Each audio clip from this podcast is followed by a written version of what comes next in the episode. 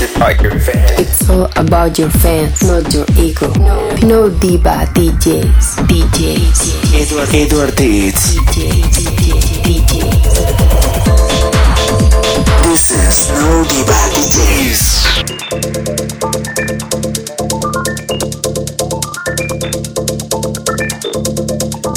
Be brave, my friend.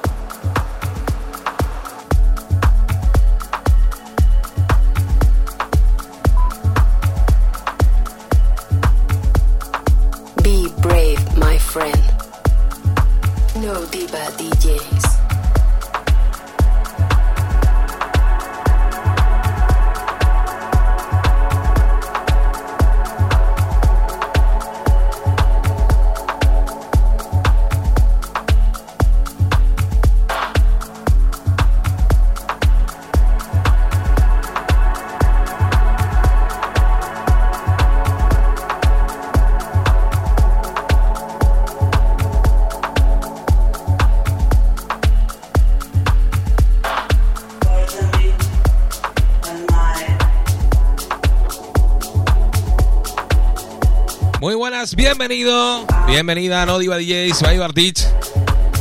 Otra semana más aquí. Y hoy, como no, otra vez con un invitado de excepción internacional. Se me iba a escapar, lo iba a decir ya, pero no, me callo, me callo. Bueno, que ¿cómo ha ido la semana?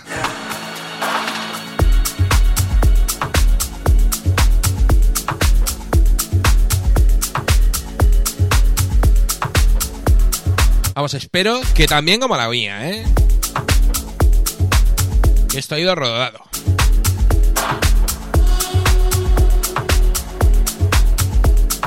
¿Qué pasa? ¿No sigues ya? Ya sabes que estamos en redes como No DJs by Edward Teach y tenemos una web www.nodivadjs.com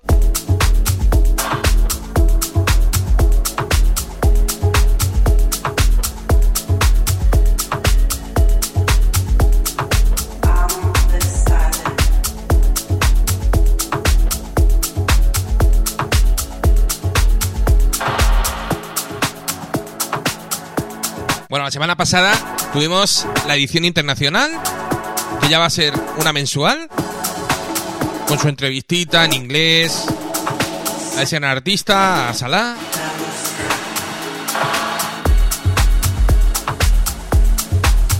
Pero la de este mes va a ser brutal, ¿eh? Está ya preparada. Madre mía, madre mía.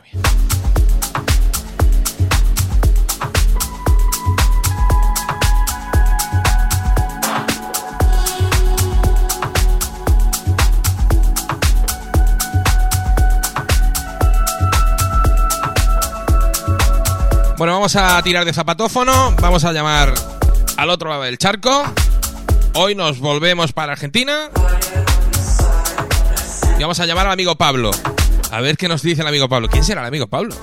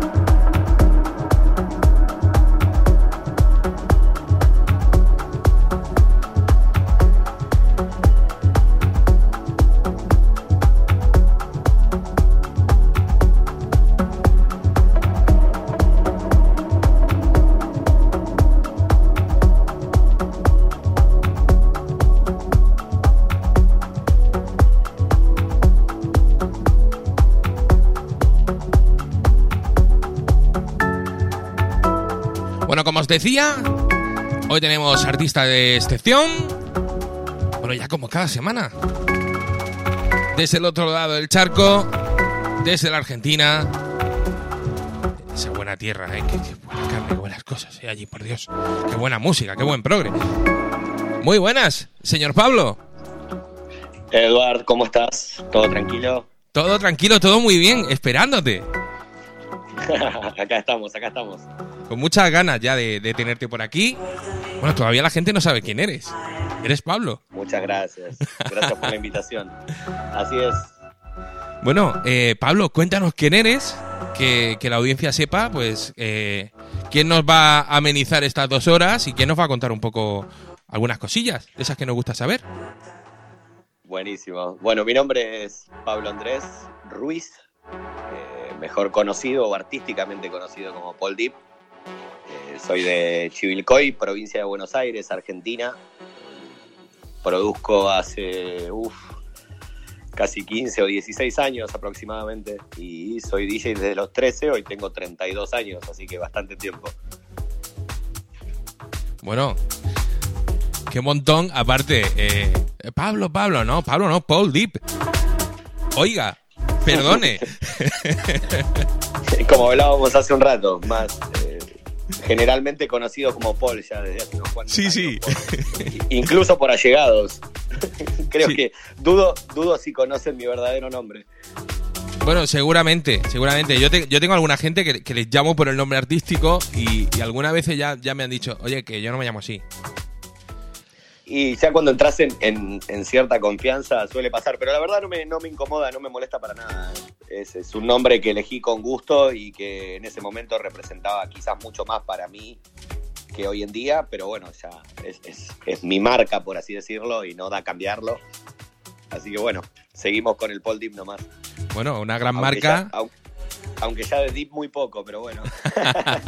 sí, pero un, un buque insignia, eh, eh, o sea, has publicado en todos los grandes, en lo- todos los sellos grandes del Progre, has publi- publicado en todos.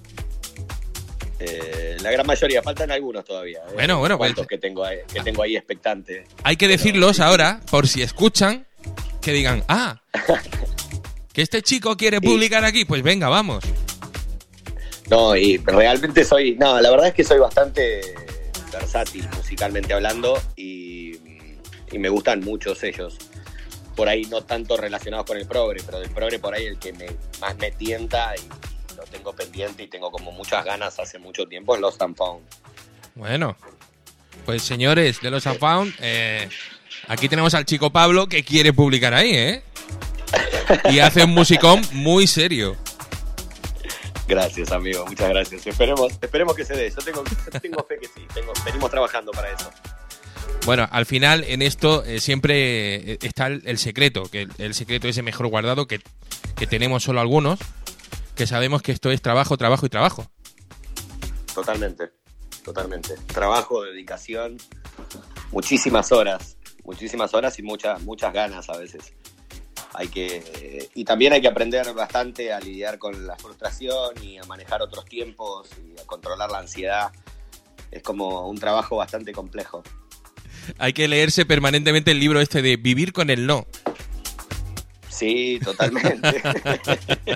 hay, que, hay que tenerlo presente. Quizás no tanto con el no, a veces eh, eh, dentro de, de- de los sellos y, y el trabajo de los productores, quizás no es tanto lo que se convive con el no, a veces ni siquiera está el no.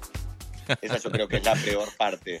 Claro, de, de tener que convivir con la, la, la- Ay, no sé cómo decirlo. Sí, que le, Eh, que- le mandas... Sin, sin saber, sin saber si, si- qué pasaría si eso llega a oídos de alguien, digamos, en particular, que muchas veces pasa eso, ¿viste? Directamente no llega a oídos de la persona que para la que uno lo envía.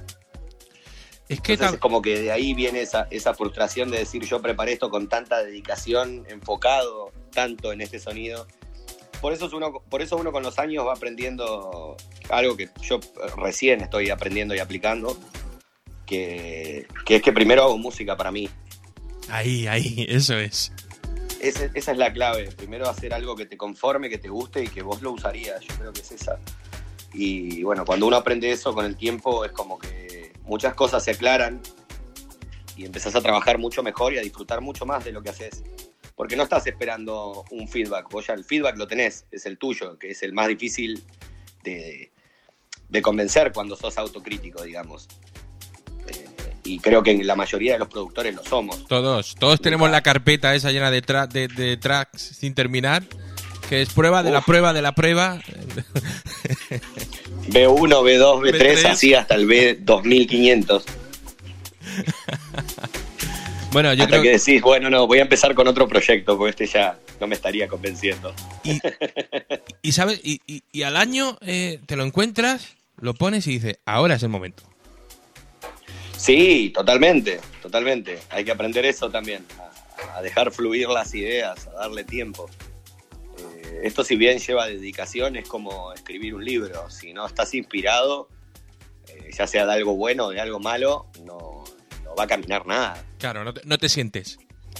Y van a ser ideas obsoletas, digamos, cosas que quedan inconclusas. Lo bueno es que uno eso después lo recicla y lo usa para otra cosa, pero, pero en un comienzo es como que, que- que te toma darte cuenta.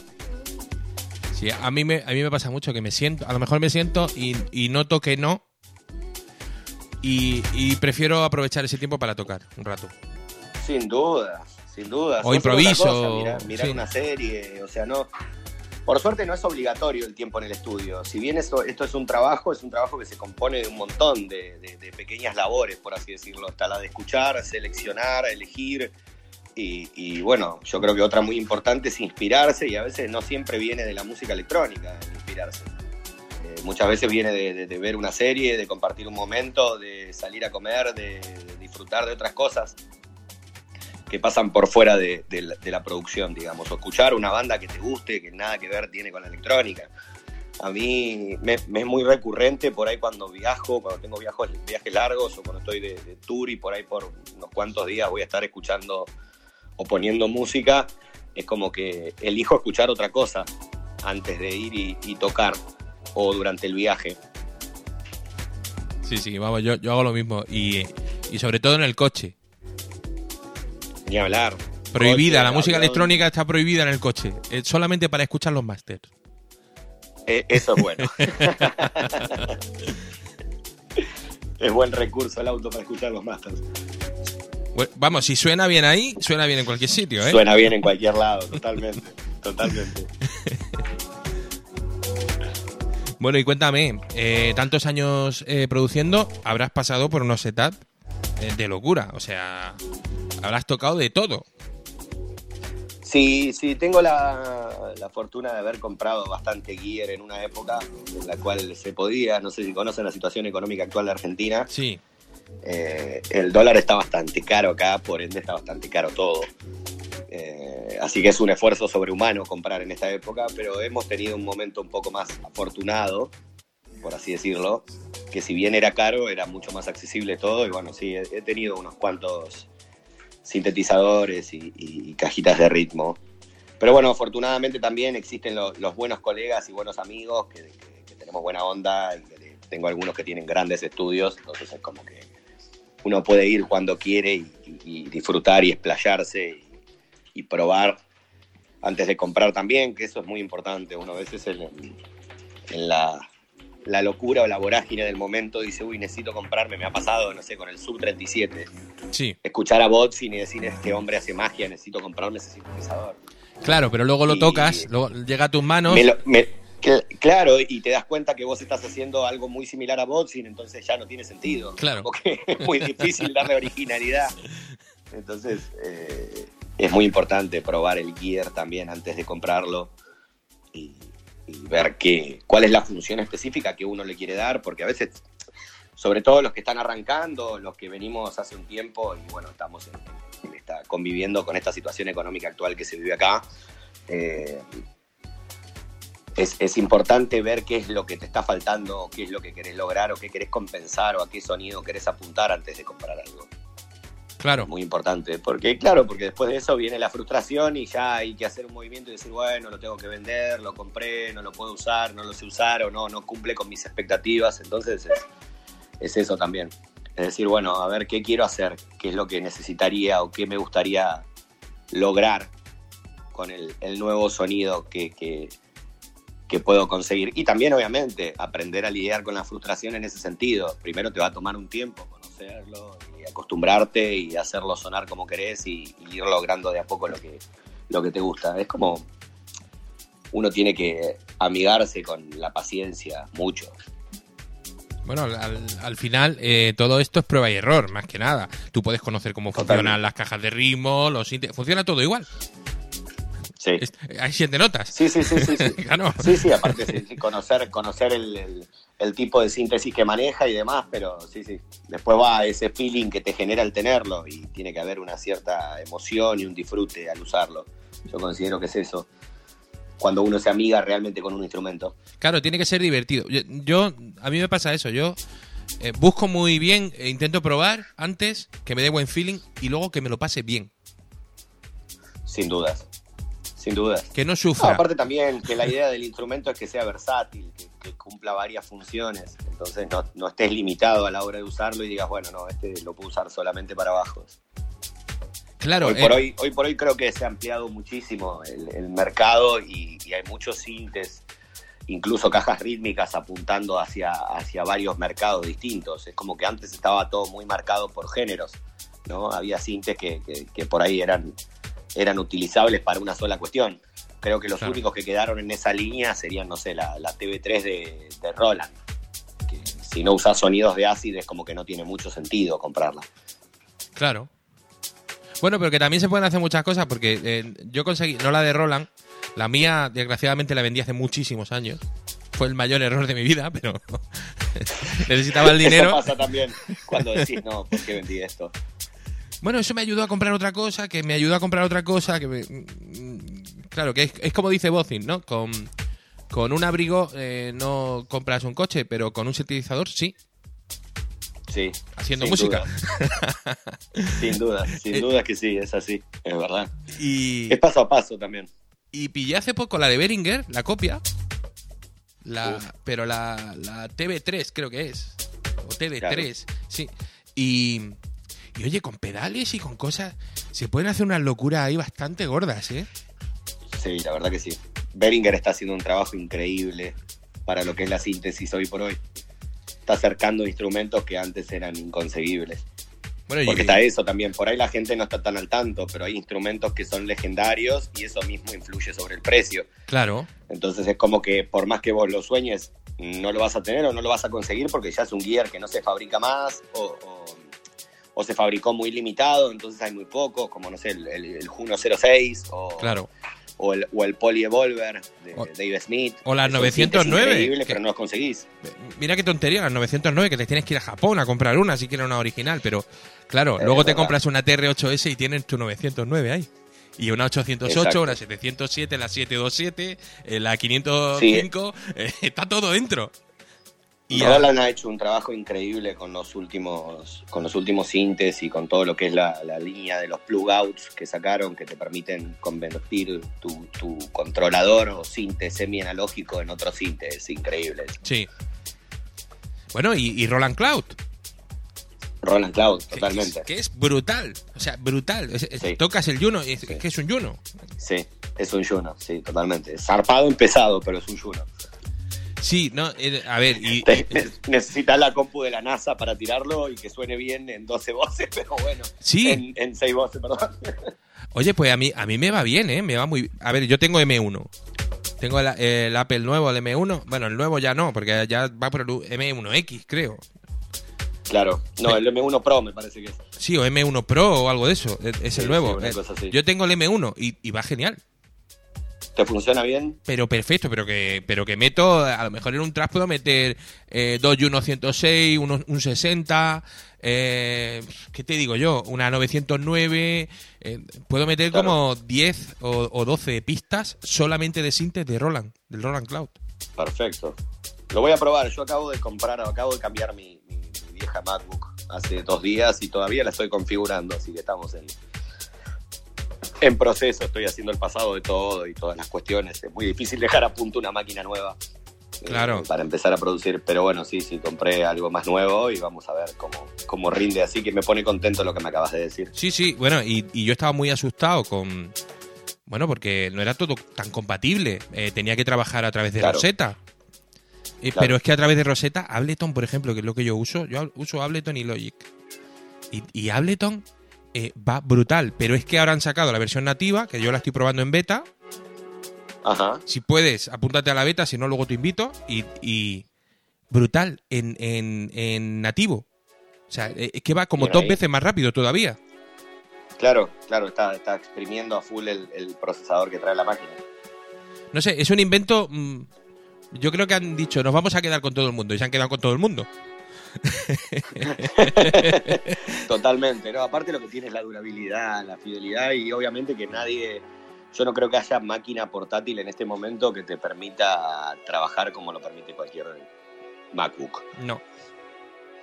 Eh, lo he claro, probado, ¿eh? lo he claro. comprobado con procesadores mucho más grandes en, en- en máquinas con Windows y, y no es lo mismo. No es lo mismo, tienen sus falencias en ciertos aspectos siempre. Es como si MacBook específicamente fuera preparada para eso. Está bien, si bien no corre, no corre jueguitos, después el resto lo, lo hace todo a la perfección. Claro, el- una Mac es, es para eso, para diseñar, eh, editar vídeo. trabajo, o- 100%. Claro, música, es una estación de trabajo, exactamente. Sí, sí, yo creo que yo creo que han hecho muy bien en apuntar a ese mercado porque simplifica mucho las cosas. Hoy por hoy igual eh, la- la- las similares, digamos, en Windows también están en valores muchísimo más elevados. Así que es como que MacBook se está comiendo el mercado completo. Bueno, menos mal, ¿no? Menos mal que algo ha bajado de precio, porque ahora, eh, no sé si sabes que con la crisis de los semiconductores, ahora, de como no hay chips, eh, Claro. está todo carísimo. No hay de nada. La, la- la maravillosa minería nos ha dejado esto. Lo peor de todo es que eh, he, he leído nuevas noticias que se, se- se está implementando una tecnología de hacer computadoras cuánticas ahora que hacen cálculos cuánticos. Por ende, la minería quedaría obsoleta. Así que después de todo el desastre que hicieron, tanto No- no ha servido para de- nada. de- de por- no ha servido para nada, claro, porque, o sea, no solamente por la, digamos, la falencia de, de partes de, de computadoras, sino también el hecho del, del desgaste energético que ha implicado en- y ha afectado en montones de lugares. O sea, hay, hay granjas enteras especificadas para minería que consumen toneladas de, de electricidad. Sí, y como una ciudad, como una ciudad casi. Claro, claro, y eso es terriblemente letal para, para el medio ambiente. Y yo creo que esa parte, después también el tema de los desechos cibernéticos son una cuestión bastante heavy a nivel ecológico. ¿Sabes sabe lo que pasa? Es lo que nos pasa al ser humano siempre.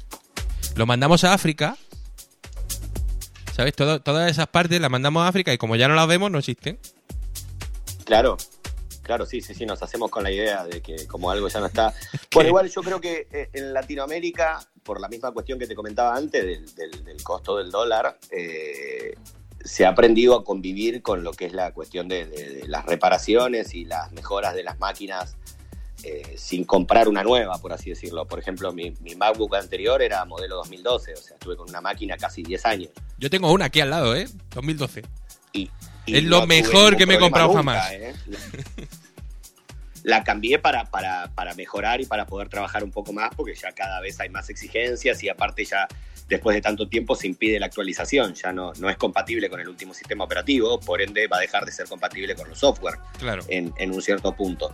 Pero si no hubiese seguido con esa máquina sin ningún problema, yo creo que eso es, eh, es muy bueno a nivel ecológico, el hecho de, de generar mucho menos desecho. Eh, yo creo que sobre todo en Estados Unidos se, se descarta algo, automáticamente sale uno nuevo. Sí. Y eso, y eso es tremendo. O sea, ya no se repara. Eso es verdad, ya no, se repara, pero nada. No, no, no, Nada. Ellos, ellos no reparan. Yo creo que igual también eso mismo ha logrado que se abra un mercado acá de, en Latinoamérica de lo que es el refurbished o reacondicionado, que, que viene todo de allá. Por ejemplo, no sé, ya salió el iPhone 13, entonces se están vendiendo toneladas de iPhone 12, 12 Pro usados acá, eh, que vienen todos desde allá. Claro. Eh, entonces es como que el mercado de segunda mano eh, permite estira un poco más la vida o un poco más la, la cuestión ecológica del planeta de no tanto descarte.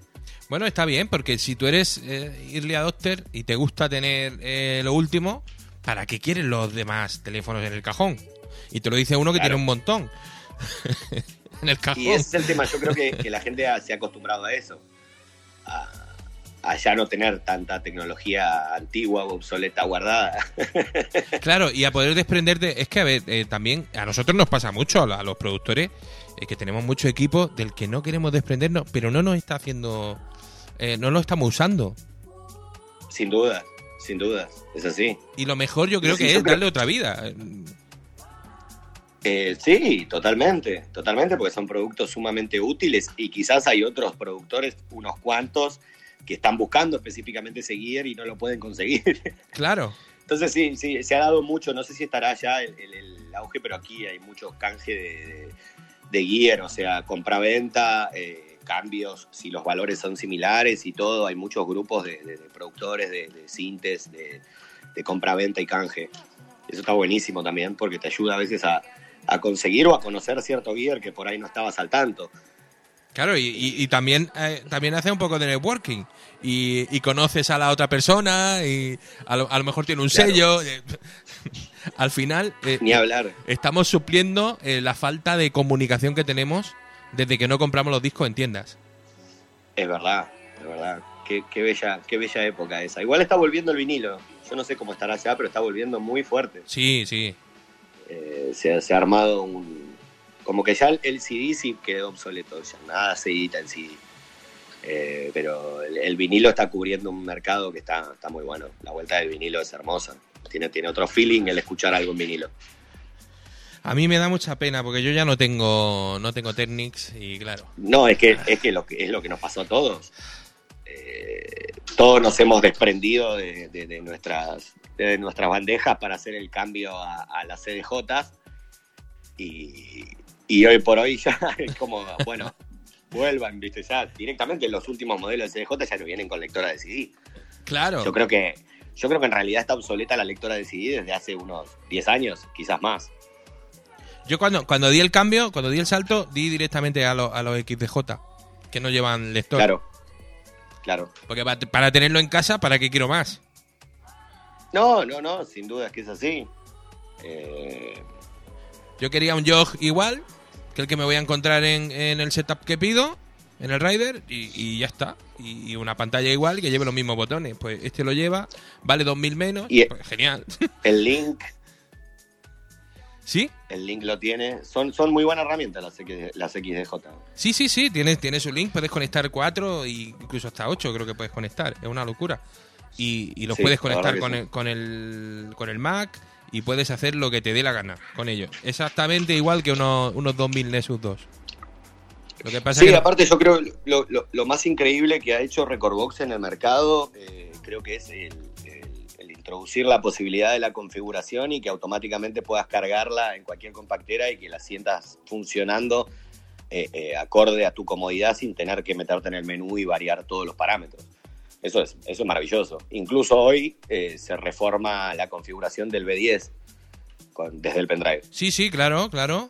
En el pendrive ya puedes poner cómo te gustan los faders.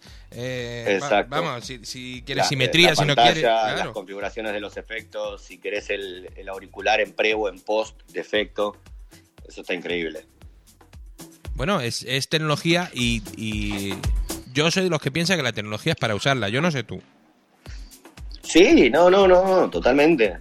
Totalmente, tiene cosas súper útiles. Eh, yo creo que lo único que nos ha restado la parte tecnológica es lo que antes teníamos por ahí con el vinilo, con unas compacteras un poco más toscas eh, o más, más brutas o burdas. eh, como no sé, las Denon 2000 MK3. Yo cuando comencé a poner música, que hacía eventos sociales, eh, laburábamos con vinilo y ah, trabajábamos, perdón, yo uso términos de acá de Argentina que No, no, sé no si te, pre- no te preocupes, Eh, no te preocupes. Traba- trabajábamos con, con, con Denon 2000 MK3 que no traía nada. Yo no sé si vos la conociste. Sí, la DN 2000, que luego salió do- Ex- 2500, la MK2. Exacto. Bueno, La 2600 Sí, y bueno, he- pasado por paso todas. La MP, del MP3 y todo. Sí, sí, yo también. Y, y yo creo que lo único que nos ha restado la cantidad de información que nos dan hoy por hoy la CDJ es que uno pasa al uso más de lo visual que de lo auditivo. sí, Eh, Que es un por problema. ejemplo, yo en una época cuando ponía música con esas compacteras, yo no necesitaba mirar para ver dónde estaba una bajada y dónde estaba el drop. Yo ya lo sabía. Lo sabía de conocer el track, de, de estar contando los compases atentamente. Y hoy por hoy es como que está la pantalla, recurrís a la pantalla. eh, si bien se usa el oído para acomodar y todo, por ejemplo, a mí me gusta trabajar, a pesar de que sé que es mucho más cómodo o, o exige menos bending el, el trabajar en más menos 6, yo sigo usando el pitch en más menos 10. Sí, yo también. Es, es una costumbre. Además, todo el mundo me dice, ¿pero por qué lo pones? Ah, Sí, no, prefiero vendear. Hoy en todos lados, toda la gente que va a escuelas eh, te dice, no, mirá, más menos 6, tenés decimales, entonces termina siendo más exacto y, y tenés que estar menos, vendeando menos. Eh, no me importa. Yo lo disfruto, disfruto así. Siento que si voy sacando cada vez más cosas, cada vez me vuelvo más obsoleto yo. Sí. Sí. Es como que en algún momento va a aparecer un automix y bueno, listo, chicos, no hace falta DJ. Llegas y le das al botón grande, ¿no? Como aquel vídeo que había por internet que se hizo viral. Que salía David, David Guetta y le daba un botón que era el botón del drop. Ahí. ¡Bum! Sí, sí, sí, sí, sí, Dios mío. Y, y la cantidad de memes que hay de David Guetta, de los mixers con un solo fader y todas esas cuestiones. Pero bueno, yo creo que eh, a pesar de las críticas que reciben hoy, son gente que ha hecho mucho por el underground. Muchísimo, muchísimo. Eh, David, David Guetta particularmente y Joachim Garraud, yo me acuerdo de escucharlos en una época y hacían una música increíble. Y era en una época en la cual los géneros no estaban tan divididos como hoy, si bien hoy se volvió a ampliar la brecha, por ejemplo, siendo DJ de Progressive, podés poner Organic, Deep, Progressive y, y Melodic Techno dentro de un mismo set, siempre y cuando tenga coherencia, ¿no? Claro. Eh, hasta hace un tiempo es como que si ponías Progressive era solamente, tenés que ser DJ de Progressive. Bueno, si eh, pones eh, techno, sé DJ de techno, y es como que hoy se volvió a ampliar, y eso es lo que había en esa época también. Yo creo que en la época del 2000 era como todo mucho más permitido. claro, yo Sin pinchaba, yo lejos, pinchaba sin- de sin house ir más lejos, a, a Claro. tech house, tech house de aquella época, que el tech house de aquella época no tenía nada que ver con, con esto. Eh, tribal, exactamente, eh, de Claro. todo, vamos, Claro. de todo. Francesco Farfa, bueno, no, unas cosas que pinchábamos. El Samuel L. bueno, pero eso hace mucho más divertido el set. Yo hoy por hoy me divierto mucho más que hace tres o cuatro Claro, no, y- más, y dinámico. años cuando pero sin dudas y para la gente más divertido también es mucho más simple atraparlos Eh, Claro. entonces ha, ha habido muchos factores de cambio que han, han renovado los géneros géneros que quizás estaban desapareciendo o muriendo de a poco como el progressive fue un lugar que se quedó prácticamente sin plazas el progressive Claro, por lo que me Siempre contó, una, una muy grande en Argentina pero lo que me contó eh, César, eh, Simplicity, eh, que, claro que bueno, metieron en el mismo saco el, el progre y el EDM durante Claro. una temporada y se cargaron al progre. Eso fue la maravilla de la maravilla del Beatport Sí, gracias Beatport. Claro, y eh, bueno, por eso hoy por hoy creo que están aceptando muchas más eh, sugerencias de géneros, como por ejemplo hoy por hoy el Organic House es un género en particular y, y un montón de cosas y está muy bueno también. Que estén bien divididos y que, y que se sepa qué es cada cosa. Sí, pero sin Eso miedo, como tú dices. simple a la- a la- ¿Cómo, cómo? Sin miedo, que, que no, que, que tenemos que empezar a perder el miedo. De no, no, yo pincho techno, no, yo pincho no sé qué. No, no, no, no. Vamos a hacer un set eh, yo creo que, yo bueno. creo que hoy, hoy por hoy el que ha quedado más puritano de los sellos es el, es el techno. El techno, el techno. Sí, yo, yo, a ver, yo toco techno techno- y, y, y no te puede salir. No, no, no, no, no, no. Podés meter una capela y alguna cosa de esas. pero bueno, tampoco, y tampoco te creas que muchas voces, ¿eh? Que ya miran para arriba y dicen, uy, ¿qué ha pasado aquí? Ah, sí, cada vez Sí, más sí, oscuros están los sí. muchachos. Es como si, si metes caja. En el momento que escuchan caja, miran para arriba y dicen, ¿qué ha pasado aquí? Claro. Dijiste claro, oscuro. Claro. claro. sí, bueno, y yo creo que eso es lo que, lo que influye. Está bien, obviamente el, el tecno es un género gigante y no creo que lo afecte de ninguna forma porque está tiene terreno en un montón de lugares y es hasta incluso, no sé, un patrimonio dentro de Berlín, por así decirlo. Pero yo creo que esas cosas son las que se han cargado géneros. Bueno, porque ahora Eh, mismo, ahora mismo el, el mainstream es, es el techno. Por desgracia, Claro. era el underground y ha pasado de, a, a la parte de arriba. Es el upperground. Y, y bueno, pero también está bueno porque abre, abre las posibilidades a, a muchos más DJs y por ahí productores que no estaban tan visibles antes. Eh, es como que en una época hubo mega estrellas y los únicos que tocaban eran ellos. Y ahora está apareciendo mucha más gente y eso creo que está bueno. Aparte también está mucho más diverso. Si bien sigue siendo el mismo género, no es lo mismo uno que toca 136 que uno que toca 128. Claro, y a El 116, tipo ¿eh? de tecno que pone.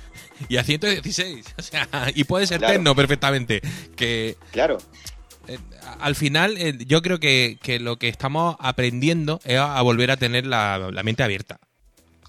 Yo creo que sí, creo que sí. Y creo que un gran factor de cambio en eso ha sido el Melodic Techno. Generalmente creo que es responsabilidad de Taylor Fass eh, o de Adriatic y Mind Sí, ponele. sí, por supuesto. Yo creo que son los que han abierto la, la cancha. Lo mismo que ha pasado con el Progre, con Guy J. A, a mi criterio, por ejemplo, yo creo que lo han nutrido él y toda la gente de los and Found se han encargado de nutrir el progressive de otros géneros. Y eso fue lo que hizo que reviva. Porque estábamos con las bajadas de dos minutos y el groove relativamente estático, toneladas de temas que tenía dos minutos de solamente un kick y un bajo, y, y hoy por hoy está mucho más nutrido de otros géneros. Hoy tiene matices del tech house, matices del, del deep house. Eh, si bien sigue siendo profundo en sus bajadas, eh, tiene cuestiones del melodic techno también.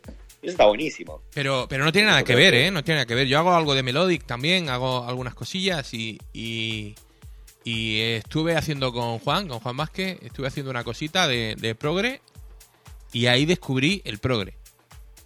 Real. Totalmente. El, el background Totalmente. que hay ahí detrás, el, el- el backstage, ¿sabes? del, del, del progre. Eh, todas esas capas, Sí. eh, eh, 16 sintes, con Sí, cuatro, creo que capas es- es- cada es una. melódicamente de los géneros más cargados que existen. Y me encanta porque es armonía pura. Es, es, o sea, tiene que estar todo Bueno, armónicamente. Yo, yo creo que lo único, lo único que tiene el, el progre en contra es como productor, ¿no? Es que cuando te pones a hacer progre es como muy, muy difícil después despegarte de eso. De decir, bueno, voy a hacer un track mucho más vacío. Me ha, Entonces me ha empezás a pasado. trabajar con menos pistas, menos sintes y ahí decís, no, no, ¿qué estoy haciendo? Y empezás a agregarle y agregarle cosas sin parar. Sí, la, la verdad que me, me sorprendió muchísimo porque me, cuando yo pensaba que estaba terminado, no estaba terminado. Fal- Bueno, pero a veces el, el- el no terminar e- es un concepto que, que- que puede ser raro. También depende de lo que hablábamos hace un rato, del tiempo de maduración que le des. A mí me ha pasado muchas veces de, de considerar un track que digo, no, todo esto le falta algo, le falta algo, no encontrarlo, dejarlo y, y volver a agarrarlo al tiempo y decir, no, no le faltaba, claro, le sobra esto. Claro, no, no, pero, pero te digo, te digo que sonaba a Melodic. Claro. Sonaba a Melodic. Eh, En el momento que le metimos 20 capas más, eh, empezó a sonar a progre. Claro. Estaba todo relleno, estaba todo. teni- tenía. Era un viaje. Es que yo el progre lo veo como un viaje. Totalmente. Y me, me encanta. Me acuerdo que Nico, cuando vino Nico Rada, eh, decía: Es que nosotros contamos historias. Claro. Claro, es que la idea de, de- de- yo creo que partió, el, el progre, como todos sabemos, partió de la base de, de ser no un género, sino una forma de tocar. Eh, que era todos esos géneros que nombramos hace un rato. eh, el, el tribal, el house eh, eh, y, y el techno quizás no tan oscuro, mezclarlos de una forma progresiva, que fueran de menor a mayor, que, que tuvieran algún bache en el medio y que contaran una historia. Y los tracks en sí, hoy por hoy, son eso. La idea principal es esa. Y, y como DJ set, a pesar de que vos varíes entre géneros, yo creo que el concepto sigue siendo el mismo. El, el- contar una historia, el que tenga un principio, un nudo y un desenlace, y, y tratar de meter a la gente en un viaje, como decías Claro. Que a veces depende mucho de eso. A mí me ha pasado, yo creo que los mejores viajes que se ha pegado la gente en, una fecha que he estado tocando, que, que lo podés ver, lo podés percibir y obviamente después la gente te lo dice, pero vos, vos como DJ y estando en la cabina lo percibís, ves si la gente está realmente conectada con lo que estás haciendo o no. Y, y me ha pasado de que generalmente han sido fiestas en las cuales el warm-up que me ha tocado ha sido bastante desafortunado. Entonces a mí me ha tocado arrancar desde un punto mucho más más, o sea, él me dejó mucho más elevado y yo tener que bajar. Decir, bueno, vamos de cero, empecemos la historia del cero. Claro, pones el anuncio, ¿no? Y empieza la siguiente película. Claro, totalmente. Es, bueno, un aplauso, te despedimos, gracias por tu trabajo y, y- y vamos. Eh, Y, ya, no, es ya no vengan de- más. de- claro, es cuestión de, no, de no, no levantar a la gente tanto a veces, sino el decir, bueno, vamos a aplacarnos ahora y pongámonos un poco más introspectivos. Sí. Sí, a mí me ha pasado de entregarme, entregarme la cabina a 145 BPM. No, no me ha tocado esa exageración, Sí. pero para mí que soy un DJ que arranco en 119, 120, me ha pasado que me dejaran con mi micro minimal o minimal techno, no sé cómo llamarlo, una onda fire, ponele, que Sí. me encanta, pero, pero no para warm up. No, eso fue por una cuestión organizativa de una fiesta que la pensaron más como festival y creo que no se plantearon bien el line-up. Eh, eh, me dejó en 127 y con esa música. Uf. Y yo arrancar, bueno, en 120 con un track bastante pausado y que como la gente, sí, hubo gente que calculo que no le ha gustado, eh, calculo que también hay gente que se ha ido y otra gente que se quedó y como que se puso todo más íntimo, más, más ameno y, y como que todos se dejaron ser. Yo Bueno, creo que es eso. Claro, yo, yo no vi otra salida, yo paré. O sea, Claro, le puse, le puse el freno al máximo, ¿no? De- de- a lo más lento posible y hice una parada técnica como si fuera un vinilo y... Muy bien, muchas gracias. Venga, empezamos de cero. ahora sí. Claro, es que no hay otra. En, en un momento dado que te pasa eso, no hay otra. No, no, totalmente. Porque también, Totalmente. también me ha pasado de, de dejármelo arriba a 132, o sea, deja- dejármelo a 132 y empezar a 132 y ya no empiezo yo tranquilo.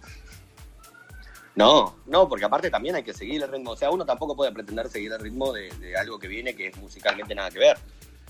Porque es como contar una historia errónea también, empezar de menor a mayor. Claro. Entonces yo creo que es al revés, empezar de mayor a menor, discúlpame.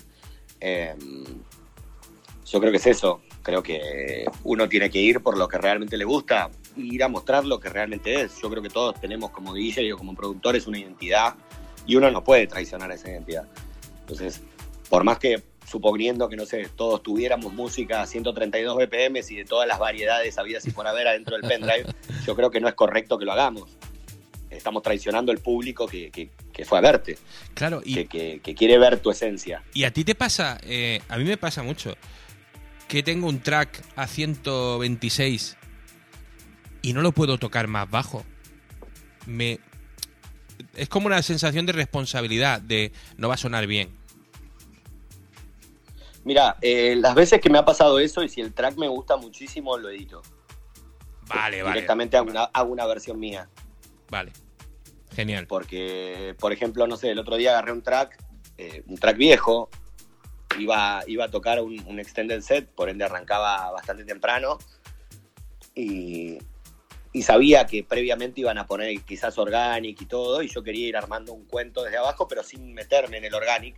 Entonces agarré un deep viejo, hay un tema que, que- que salió por Subit hace muchos años, de Alex Dolby, que se llamaba Viola, que es un track que está haciendo, es un deep, pero a 125 BPM.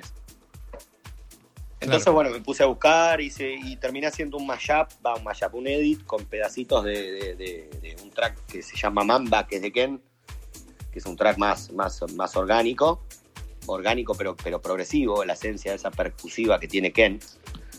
Eh, y quedó muy bueno, así que lo terminé usando y me parece que es la, la mejor opción. Yo creo que esa es una, es una puerta enorme que tenemos como productores de decir, bueno, podemos hacer nuestras propias versiones. Yo hoy por hoy en mi set, como te decía antes, estoy tocando mucha música mía que no ha salido, que no he editado, que ni siquiera he enviado a sellos y, y también muchos edits que hago o tracks que hago para mí. Eh, Bueno. para dar esa diferencia. De decir, bueno, Claro, ahí no está. solo- porque no solo se define, hoy por hoy todos tenemos acceso a mucha música, creo que todos a lo mismo, entonces depende mucho de, cómo lo toques, eh, cómo uses esos tracks, cómo cuentes tu historia, eh, lo, que te define. Entonces yo creo que la parte de los edits y, bueno, la parte de también cómo se usan los efectos y, y ya como te digo, cómo armas tu selección de tracks, influye mucho en, en tu personalidad a la hora de tocar. Y te define frente a tu público, digamos. Bueno, y genera tu impronta, ¿no? Tu, tu marca. Totalmente. Claro, que, que al final eh, a mí no me gusta nada este tema, este tema de las redes y del marketing y todo eso. Es la peor parte. Coste que, que me dedico a ello, pero no me gusta. Para mí, a mí personalmente no me gusta nada. Aplicándomela a mí. Y, y es que es básico. Hay gente Sí. que no, que no entiende. eh, yo entiendo que hace 20 años te bastaba con irte a Londres a comprar música y tener una buena maleta y tocar. Sin dudas. Pero el tema es ese también, que en ese momento no había acceso, entonces lo que vos comprabas te definía, porque no todos compraban lo mismo. No, claro, yo, yo me iba al Soho a Entonces, comprar uno- en- cajas de fruta. Claro. Exactamente. Entonces es como que como no había acceso y, o no había tantas copias, las disquerías no compraban tantas copias de los mismos discos, es como que eso también definía eh, lo que eras vos como DJ. Ahí fue donde partió la base de, cada uno apuntar por un género. Tenías los que eran más house, tenías los que tocaban más techno, pero era también porque eso era lo que le gustaba y era lo que, lo que conseguían y eso también los diferenciaba del resto. Que creo que, bueno, es, es, es la raíz a la que hemos vuelto hoy por hoy con, con, con la idea de cada uno tocar de, de, manera distinta o editarnos nuestros, nuestros propios tracks. Esa es muy buena, ¿eh? Esa es muy buena. Yo a veces sí me hago edits, si me hago algún WhatsApp, y me hago alguna historia, o me preparo algunos loops. Es que sí, eso, eso claro. también, hoy por hoy las CDJ también son una herramienta alucinante. Entre, entre los efectos y ponerle usar un RMX y hacer los breaks un poco más cortos, eh, trabajar con, con loops, eh, dejar una base lupeada, un vocal lupeado. Yo creo que, que eso también es parte de, de, de, la impronta de cada uno y lo que te decía antes también, de que ya ha dejado de ser todo tan purista. Antes sí, vos no sí. podías eh, perturbar una bajada de dos minutos y una bajada de dos minutos a veces es un poco mucho. No, es mucho, es mucho demasiado siempre. no, no es duda, un poco mucho, es mucho demasiado. Pero, pero, claro, y ponerle a mí mismo estar, estar como DJ y decir me estoy aburriendo con esta bajada. ¿Me entendés? Y vos, y vos decís, loco, ¿y entonces qué está pensando la gente en este momento? Yo creo que ahí, ahí claro. fue donde el, el, progre hizo un quiebre. Si me aburro yo, que controlo, eh, imagínate claro. los que hay allá abajo esperando. Claro, claro.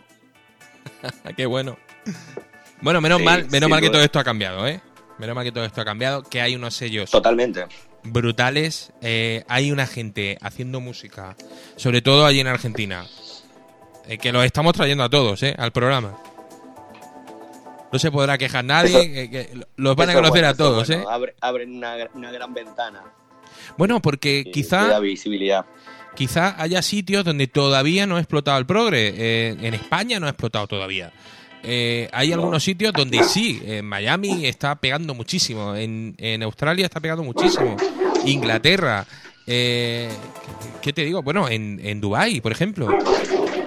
Claro, claro, son, perdón, tengo mis perros acá de fondo ladrando. Bueno, ellos también eh, querrán expresarse. Eh, no, sí, sí, sí, los mercados se están ampliando muchísimo y, y, y eso es genial también. Y no solo para la música que es mainstream hoy en día, que eso fue algo que pasaba. Por ejemplo, eh, eh, el último Tomorrowland que no llegó a realizarse por la pandemia, en el main stage iba a tocar Hernán. Es la primera vez, calculo que había un DJ que, que fuera de Progress, porque ya creo que había estado el año anterior solo Moon. Eh, también sí, dentro sí. del main stage, que el main stage es, es lo más comercial EDM que, que, que pueda existir en Tomorrowland. Al punto que hay cantantes de, no sé, de, de pop que se, se, suman a las performances o, o de reggaetón. Sí. Eh, hoy actualmente también.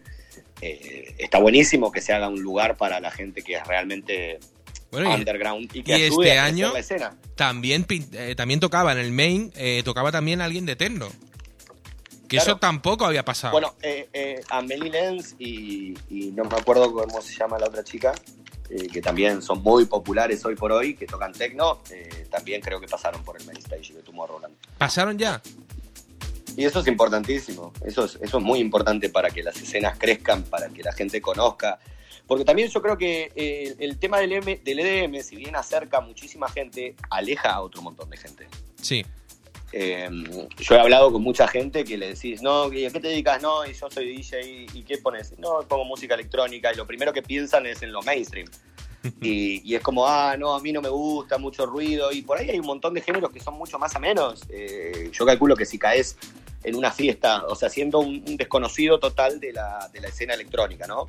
Eh, caes como turista en una fiesta en la cual, eh, no sé, una fiesta de Old Day Dream o una fiesta de, de, de progre, yo creo que es mucho más ameno que caer en una fiesta donde hay EDM. Sí. Si no te gusta. Sí, y sí, creo sí. que eso abre una puerta muy grande y está muy bueno. A mí me ha pasado tocar en lugares donde paran muchos turistas, eh, como por ejemplo eh, había una terraza de un hotel acá en Buenos Aires, que es el Hotel Continental, que tenía un after office donde todas las semanas tocaban DJs reconocidos nacionalmente y caía mucha gente que no tenía idea y vos lo veías que estaban como, como sumergidos en el viaje, que, que disfrutaban que descubrían que la electrónica no era solamente eso que se escucha en la radio, que se ve en la televisión, eh, o que está al acceso de todos, que hay otro, otros géneros y que son mucho más disfrutables, por ahí Claro. decirlo, o, o menos ruidosos o, o- o menos pop también.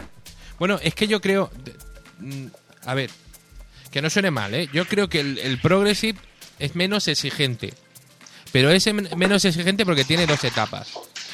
Tiene como una etapa de escucha en la que puedes hablar con otra persona, te guste o no te guste, no te va a disgustar, no te va a molestar. No, ni hablar. Y si te gusta, tiene la etapa de atrapamiento ahí, de eh, quiero vivir el viaje, dejarme en paz, no me habléis. Sí, sí, sí, sí, sí, no, la, la- la introspección dentro del set. Claro, Que eso está increíble, porque yo creo que la gran parte de la gente lo, lo, lo descubre y, y se suma por eso. Sin ir más lejos, hay mucha gente de, de- de- de otros géneros, por ejemplo acá en Argentina, gente que siempre escucha techno o que siempre va a fiestas relacionadas con el techno, como en una época era, no sé, Time Warp o un montón. eh, que, que, sin embargo se hacen su lugar para ir a escuchar a Hernán. bueno, eh, a ver, Como decir, yo no escucho, yo no escucho Progressive, pero a Hernán lo voy a escuchar. Es que también hay que ver Y que eh, Hernán internacionalmente es muy famoso. Quien no conoce a dudas. pero, pero es que en Argentina es el Maradona de los DJs. Es un prócer, acá en Argentina es un prócer. Claro, duda que sí. es como Maradona. Creo que es el responsable, es el responsable de que la gran mayoría de nosotros escuchemos esto. Y la otra también es que creo que es uno de los pocos que ha quedado que no, no ha traicionado a, a- a su esencia. Que ha Sí, seguido pero- por su camino a pesar de haber perdido terreno en una época. De, de- de- de decir, bueno, por más que el progre decayó, no me voy a ir a hacer techno. O mí- no me voy a ir a hacer tech house. Pero es que no. O sea que no- ha pasado mucho también. Yo, Yo creo no- que eso es lo que, lo que resta visibilidad de, de un montón de productores. Hay productores increíbles que hoy por hoy han entrado en la escena del progresivo, del organic, que venían del tech house. Y mucha gente no lo sabe. Sí, Y han perdido un montón de trascendencia y de reconocimiento. No sé, un ejemplo, Roy Rosenfeld, eh, Hermanes. Son gente que antes estaba en el tech house o en el techno y hoy por hoy están en, en un camino mucho más melodioso, por así decirlo. es que eh, yo creo que eso entra dentro de mm, la madurez musical.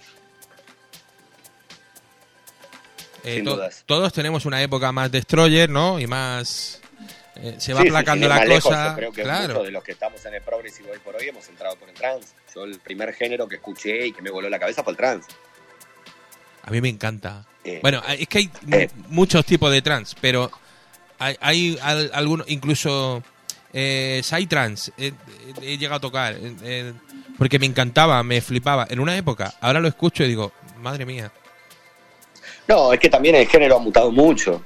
Hoy por hoy el trance yo creo que es lo que está más cerca, o los artistas del trance son los que están más cerca del EDM. En una época Armin Van Buren, Paul Van Dyke, eh, Tiesto incluso, eh, eran, eran una puerta de entrada a la música alucinante. Yo me acuerdo de haber descubierto una vuelta un flaco que, que si bien no había venido nunca acá a Argentina, se llama Ron Van Den Buken, que hacía un trance increíble. Increíble. Y yo creo que la puerta de entrada para mucha gente siempre es música más agresiva o, o más mainstream. Después uno termina experimentando y buscando otros lugares y conociendo otras cosas. Pero Claro, bueno, eh, siempre hay una puerta de entrada y no siempre es, es- es la puerta en la cual uno sigue el resto de su vida. Creo que hay gente que sí, ¿no? Debe haber muchos fans de Armin que deben haber mutado con él. Pero Sí. también debe haber muchos fans de Armin hoy por hoy que no conocen lo que Armin era. O sea, su mejor parte no la conocieron, su mejor parte musicalmente hablando, ¿no? A gusto de, de- de una persona que le gusta más lo anterior, obviamente. Yo opino igual, los ¿eh? gustos actuales, pero, pero yo lo siento así. Yo siento que hay un montón de gente que hoy por hoy me dice, no, yo escucho Armin. Y yo por dentro pienso, uy, Dios, te perdiste, no sé, Shivers. Claro. Eh, Yo escucho Armin. ¿Qué Armin escuchas? Claro, sería esa. Claro, es muy, es muy diferente, bueno, pero bueno, eh, es como todo, es como la evolución. Es que si, si empiezas a mirar también el, el techno o el, o el minimal, o, eh, eh, echas la vista atrás y, y miras, por ejemplo, a Richie, a Richie Houghton. Claro. Lo que hacía Richie no es lo que hace Richie ahora. ¿Que ha tenido No, una evolución buena? duda. Sí, puede ser que haya tenido una evolución buena, que se haya quedado mucha gente por el camino, que no le haya gustado esta Es verdad. evolución, pero, pero el, el tipo ha seguido eh, innovando en lo que a él le molaba, que era la tecnología. Sin dudas, sin dudas. No, no, aparte Richie, Yo creo que Richie es una de las personas, a pesar de ser un, un- un limado, porque lo considero un limado en un montón de cosas, una persona que está casi que desquiciada, eh, Richie yo creo que tiene un compromiso para con el público y los espectáculos que monta que son increíbles. Sí, Eh, yo me acuerdo de ir a una Creamfields acá en Argentina y, y entrar a la, a la Enter Arena, que era su, su stage, que en ese momento estaba Enter, que él lo había promovido como una marca y como una fiesta. sí, la tenían ahí en Ibiza. Claro, y estaba tocando en Space, creo que era. Y estaba tocando Don Fire. Y, y la, la cuestión auditiva y visual de esa carpa era increíble.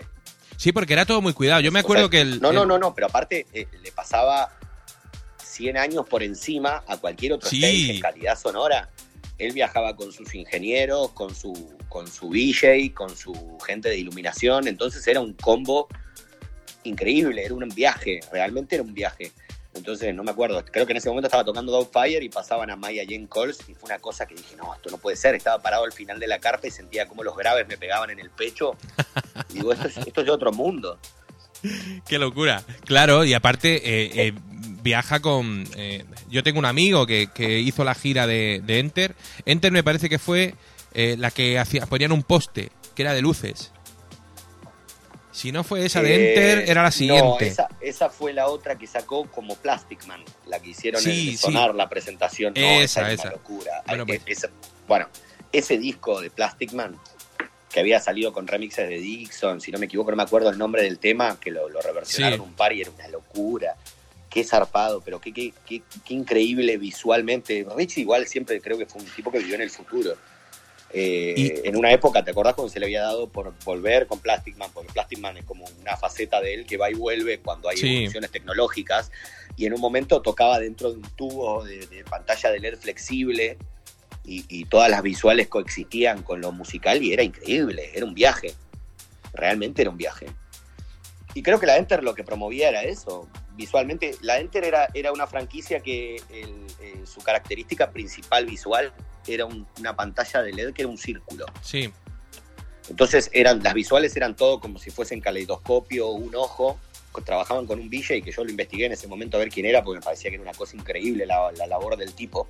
Se llamaba Ali de Mirel.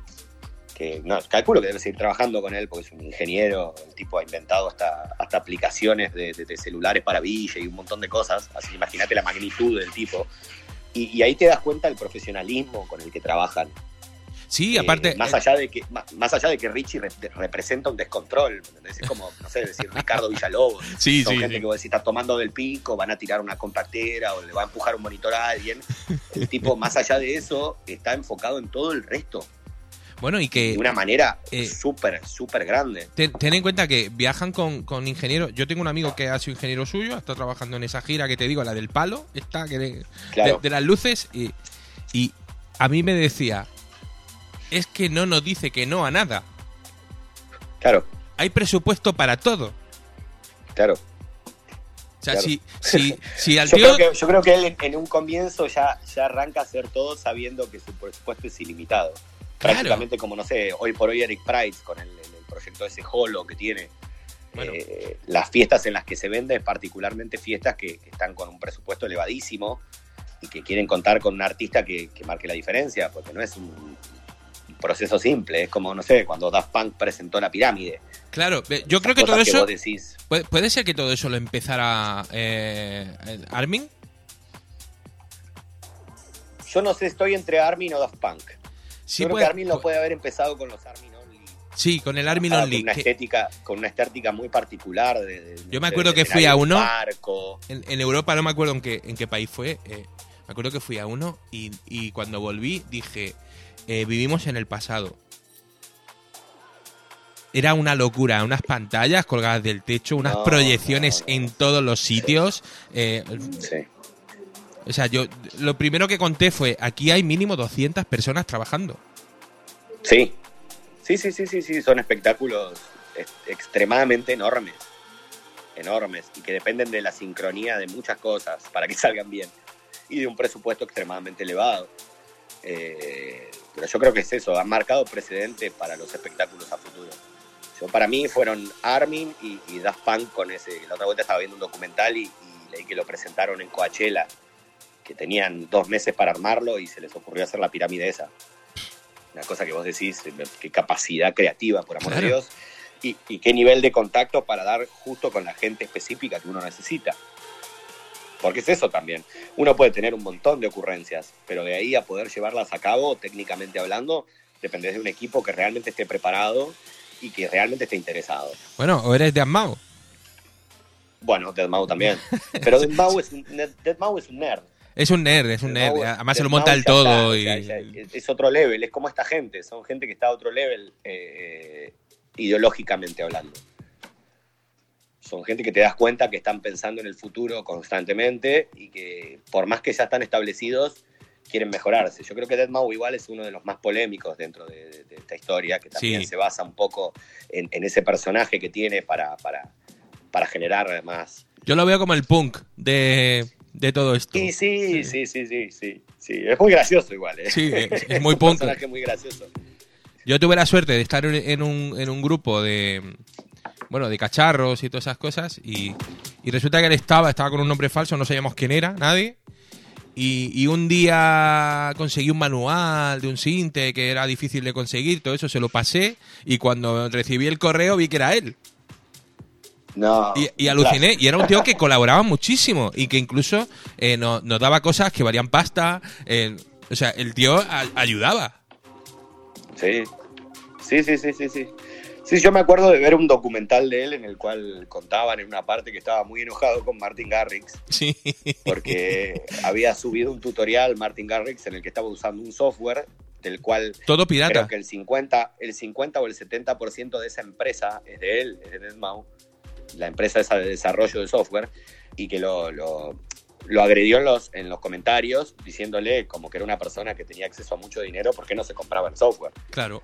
que era un software de 30 dólares, le, le puso, creo, chaval, yo te regalo los 30 euros si los necesitas. Y por eso le hizo el Funimals. No sé si te acuerdas. Está- sí, sí, me acuerdo. me acuerdo. Que lo tocó en el Ultra en Miami y se rió de todo Sí. el mundo, vamos. En la casa de que le Pepito. puso al principio nada más. Es increíble. Bueno, La esto- verdad que es, Es un poco circo todo esto, ¿eh? Y yo creo que ese nivel también depende mucho de- de- de- del circo, lo que, lo que hagas y lo que generes. Igual él tiene una faceta musical muy grande. Para mí es un gran compositor, ¿eh? Sí, sí, sí, sí. No, aparte pues, te das cuenta cuando ves las herramientas con las que él trabaja que, que es un tipo que le gusta trabajar mucho. O sea, cualquier persona que trabaje con modular tiene que saber. Sí. Que ahí no es joda. Ahí no es joda. El modular, si vos no sabés, no le sacás un ruido. Claro, tienes que saber Yo de creo que es síntesis, como- tienes que es como saber la de... faceta de síntesis suprema. Me dijeron que cuando te metes es como un mundo que te súper atrapa y que económicamente te arruina. Pero, pero sacando eso, es como que, que tenés que ser conocedor realmente, si no, no podés eh, hacer uso. Yo me acuerdo que me dejaron un, un neutrón. Que ya ves tú, eso es un semimodular de nada de nada. Que eso es una, una guarrería.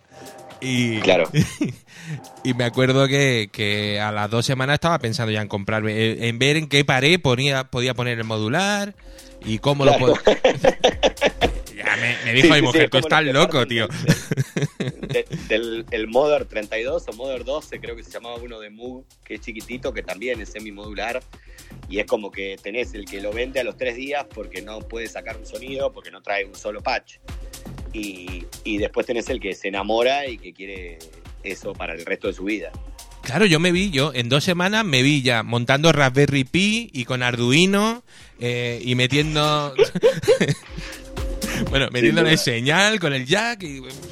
Una locura que monté aquí en mi casa y, y ya me di cuenta, dije, no, yo tengo que producir, yo esto muy bien. La ingeniería ya lo Yo digo que, yo creo que también es eso, es como para entrar en una faceta mucho más experimental tuya. Entonces como que tenés que estar más, más establecido a nivel nombre, como para que eso que hagas experimental llegue a la gente. Es como decir, bueno, voy a sacar un álbum. El sacar un álbum es algo súper importante porque es súper representativo para, para todos los productores, porque es como mostrar facetas tuyas que nadie conoce. Eh, pero también yo creo que tenés que alcanzar eh, un cierto público como para decir que, que ese mensaje llegue, que Claro. ese mensaje tenga sentido. Eh, eh, porque es parte de la industria también, o sea, tiene que haber cierta atención puesta en vos como para que digas, bueno, esto me van a dar bola en un sello para editarlo y, y- y va a llegar a la gente que quiero que llegue. No me refiero a una cantidad de ventas masivas ni nada por el estilo, sino a escuchas, a que la gente se, se- se tome el tiempo de escucharte 10 tracks tuyos que quizás no son tu faceta más, más conocida. Eh, yo creo que eso es lo que deberíamos de hacer todos en un momento dado de nuestra vida, pero claro, hay que elegir el momento. eh. es como escribir un libro. Sí. eh, Tú puedes escribir Sí. un libro, pero tienes que escribir un libro sobre algo que sepas que se va a leer ahora. Sí, sí, sí, sí, sí, sobre algo que tenga sentido, que deje un mensaje, que, que, que muestre algo tuyo que la gente quiera saber. Yo creo que igual eso es lo que hablábamos antes de las redes. Yo creo que hoy, hoy por hoy la gente está mucho más enfocada en las redes, en, en quizás no tanto el, el apoyo hacia el artista en sí mismo, sino en como ver más el lado humano. Yo creo que hoy, hoy la gente está buscando eso, el, el- el- humanismo adentro de las redes, fotos humanismo. más personales, que no sea todo eh, flyers y, y- y releases. Ya, pero. Es como que yo lo, yo lo he notado en el último tiempo, a veces cuando hago un post que es más personal, eh, una foto más descontracturada o que no tiene que ver tanto con, con la parte musical, es como que la gente se copa mucho más. Incluso si, si no sé, si te pones a hacer encuestas, en las encuestas encontrás que tenés 50 preguntas sobre producción y el resto de las 50 preguntas son sobre cuestiones personales. Claro. Entonces como que hay, hay ahí un approach de, de- de cierta gente que le interesa ver otras cosas. Bueno, voy- voy- entonces voy a, voy a tomar voy a tomar nota y te voy a preguntar el, el- tu setup para tocar. Mi setup para tocar, Sí.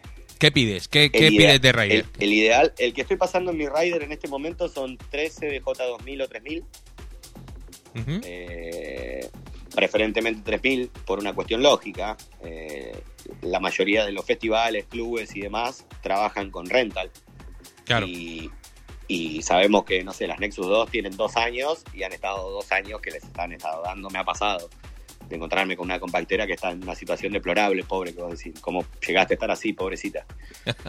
Eh, así que bueno, 13 de J2000 o 3000, eh, mixer por el momento 900 Nexus 2. Estoy Ajá. viendo el paso al, al B10, quiero amigarme bien primero. Y RMX 1000. Es el ideal. Bueno, genial. Completito. Mm. Sí, divertido. Sí, sí. de- Yo soy más de, de Sony, eso sí te lo digo. De- depende para qué también. Eh, yo tengo un tema con el son de los, de los efectos. Es como que. Pero la 96 nunca ya- me terminé me- ya no de lo tiene. amigar. Sí, me encanta la forma de trabajo, por eso me interesa mucho el B10.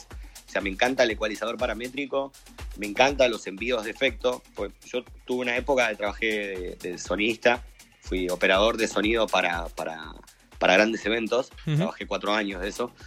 Y, y trabajamos en ese momento, todavía no estaban las consolas digitales, trabajamos con guía, eh, analógico. Entonces trabajábamos todo lo que era envío de efectos, auxiliares, todo más relacionado a lo que es el, son. Porque sin ir más lejos, las consolas estándar en ese momento de, sonido eran Aneran Hit. Eh, si bien eran mucho más grandes, estamos hablando de consolas de 48, 56 canales, eh, eran consolas de Allen Hit, que, que, que es muy similar, son de fader largo, eh, los envíos de efecto, ecualización paramétrica. Entonces como que me gusta mucho, pero no he todavía, no, no, no me tiré a decir, bueno, voy a probar ciertas pedaleras y no, no me he dado el tiempo de probarlo lo suficiente. Pues, sé que es lindo, pero a nivel show me suma mucho más el, el- el trabajar hoy por hoy con los efectos de Pioneer y todo.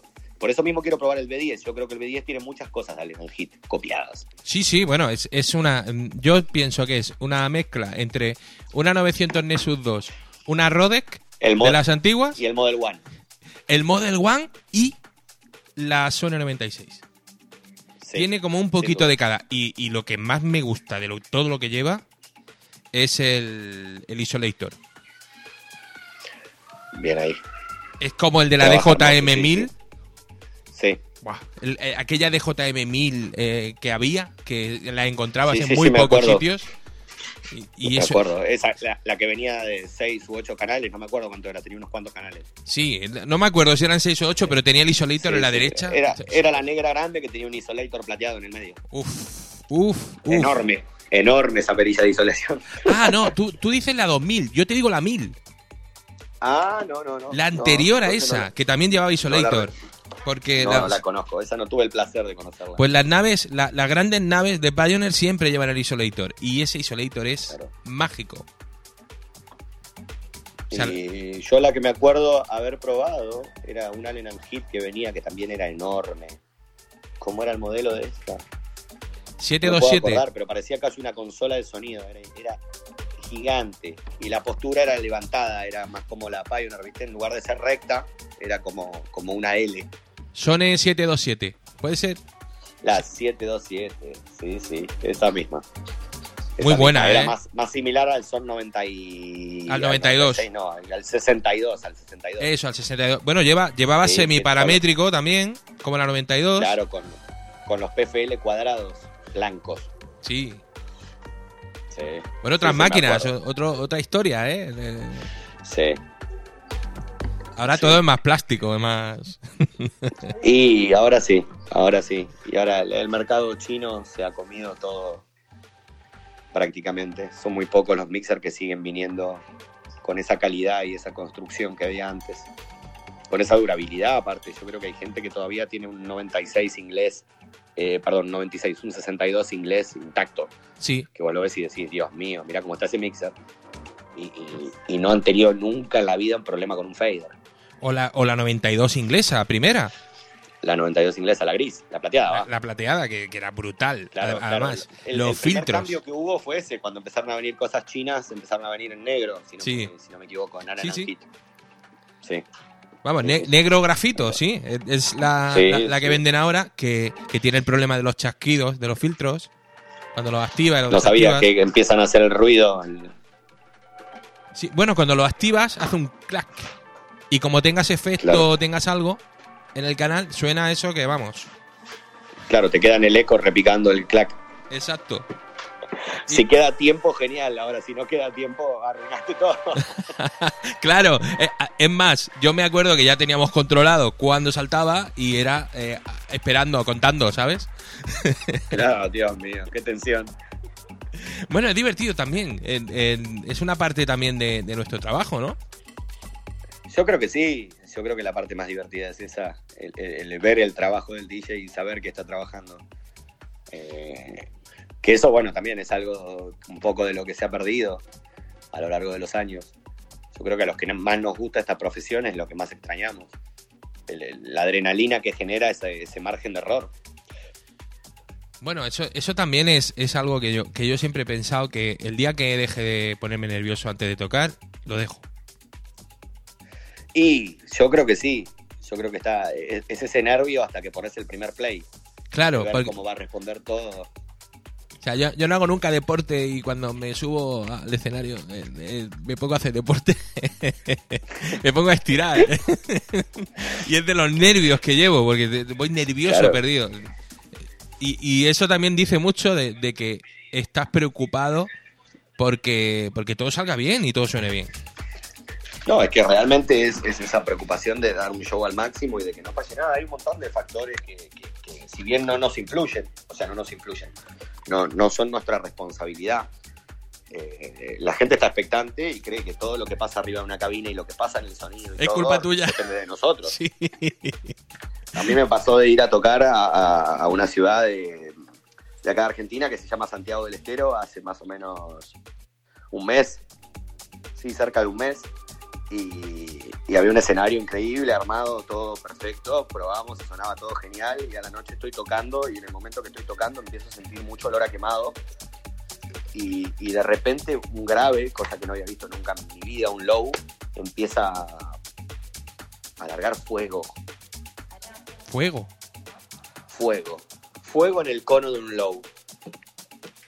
Pero era en monitores en, en, o en la PA. No, en el PA. Pero y qué Una raro. cosa increíble, no lo vi nunca. Yo no lo he visto tampoco nunca. ¿eh? Yo he instalado muchas no, historias no, de esta. en Todos los años, te, juro que es, un- es una anécdota que me va a acompañar por, por largos años, supongo, porque, eh, te- como te dije anteriormente, soy DJ de, de eventos sociales y de todo lo demás desde los 13 años. Hoy tengo 32, o sea que hace 19 años que soy DJ. Y en 19 años, nunca en mi vida, hasta ese día, vi prenderse fuego un grave. Largar fuego desde el cono. Y, y te estoy hablando de una llamarada importante, no es que lo tuvieron que tirar a una pileta. O sea, el- el- la fiesta era en un complejo dentro de un hotel. eh, así como estaba, lo agarraron y lo tiraron adentro de la pileta. Lo desconectaron y lo tiraron. Fue una cosa increíble. Fue una cosa increíble. Bueno, eh, estaba on fire. Estaba on fire. No, lo peor de todo es que yo considero que no, me parece que fue un error de conexión de la caja o algo por el estilo, porque los parlantes no trabajan con tanto voltaje como para prenderse fuego. No. ¿Me entendés? O sea, si bien las potencias son grandes y el gasto de el consumo de corriente general es grande, hoy por hoy se trabaja con todas potencias digitales que, que- que lo que hacen es enviar los pulsos y, y esos pulsos no son grandes. Vos Sí, podés pero- tocar los dos cables de, de un parlante con un dedo y nunca vas a sentir corriente más que un mínimo.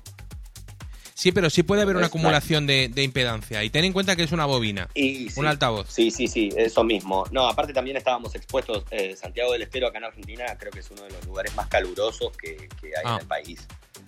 Y, y creo que puede haber sido ese factor. pero más es la raro, ¿eh? conexión lo que generó eso, pero no, es increíble. es increíble. Me sorprendió, me sorprendió. El muchacho del sonido también estaba sorprendido. Bueno, a veces pasan cosas de estas. A mí me ha caído un puente, ¿eh? Un ¿Cómo que te puente, un puente de luces. Caerse delante de No. mí. Sí, sí, sí, sí. Y bueno, A mí no me pasó nada. Pero. menos mal. Eso es algo que podría ser más habitual de lo que es. Eh, el tema del viento en las fiestas al aire libre y las grandes pantallas que se cuelgan hoy en día. eh, por más que una torre tenga gran peso, el viento tiene una fuerza increíble. Sí. Entonces, eh, es algo que puede pasar. Son torres con mucho peso, que si no están bien colocadas y, y no tienen algún, Las tienes que vientear bien. contingencia. Claro. Sí, sí, sí, sí. Sí. Pero, pero esto más bien yo creo que era por el tema de... Tú sabes que todo esto va con pasadores y con... Y luego lo que lleva son unos, unos cables de acero claro, y esos cables de acero no estaban. claro, se olvidaron el detalle de la seguridad. claro. Puede pasar también. Para que luego digan que esto Bueno, no es una profesión de riesgo, ¿eh? No salió nadie herido. No, no pasó nada, no pasó absolutamente nada. Es más, terminamos Eso la noche. Yo soy, yo soy muy todoterreno, o sea, si no ha muerto nadie, continuamos. No, no, es así. El show debe continuar. No como, no como hizo Travis Scott, pero el show debe continuar en casi todos los casos. Qué increíble eso, Dios mío. Bueno, eh, cuéntame un poquito de qué tienes en mente para sacar pronto en sellos, qué, es lo último que has sacado. Cuéntanos un poquito. Eh, mira, este, este fue un año bastante raro con todo el tema de la pandemia. Como que se, se han atrasado un montón de cosas, porque también tuve una época en la cual saqué mucho, que fue a principio de este año. En enero saqué en The Soundgarden, en, en All Day I Dream, y como que tampoco quería sacar demasiado material porque no sabíamos cuánto tiempo iba a durar esto. Y, vos sabés lo que implica el sacar material y lo que genera. Eh, yo creo que ese es uno de los puntos principales. Uno saca material en ciertos sellos y sabes que eso atrás va a generar un, tour un movimiento superior al que venís teniendo. Si bien soy una persona que siempre está en movimiento, cuando hay un buen release de fondo es como que se abren nuevas plazas, nuevos lugares, eh, la posibilidad de viajar a otros países y demás. Y entonces traté de administrarme bastante bien. Así que lo próximo que tengo este año para salir es, bueno, un, un remix que creo que sale por Club Sónica, que ese no tengo la fecha específica, eh, pero release propio, tengo un EP por Tail Anton, Ajá. de, Burridge y, y Og, que va a estar saliendo en diciembre de este año. Y después tengo planeado un álbum que es en colaboración con, con Ezequiel Ramírez, otro gran productor de acá de Argentina, que, si bien produce algo un, poco más agresivo que yo, como te decía antes, yo tengo un- una gran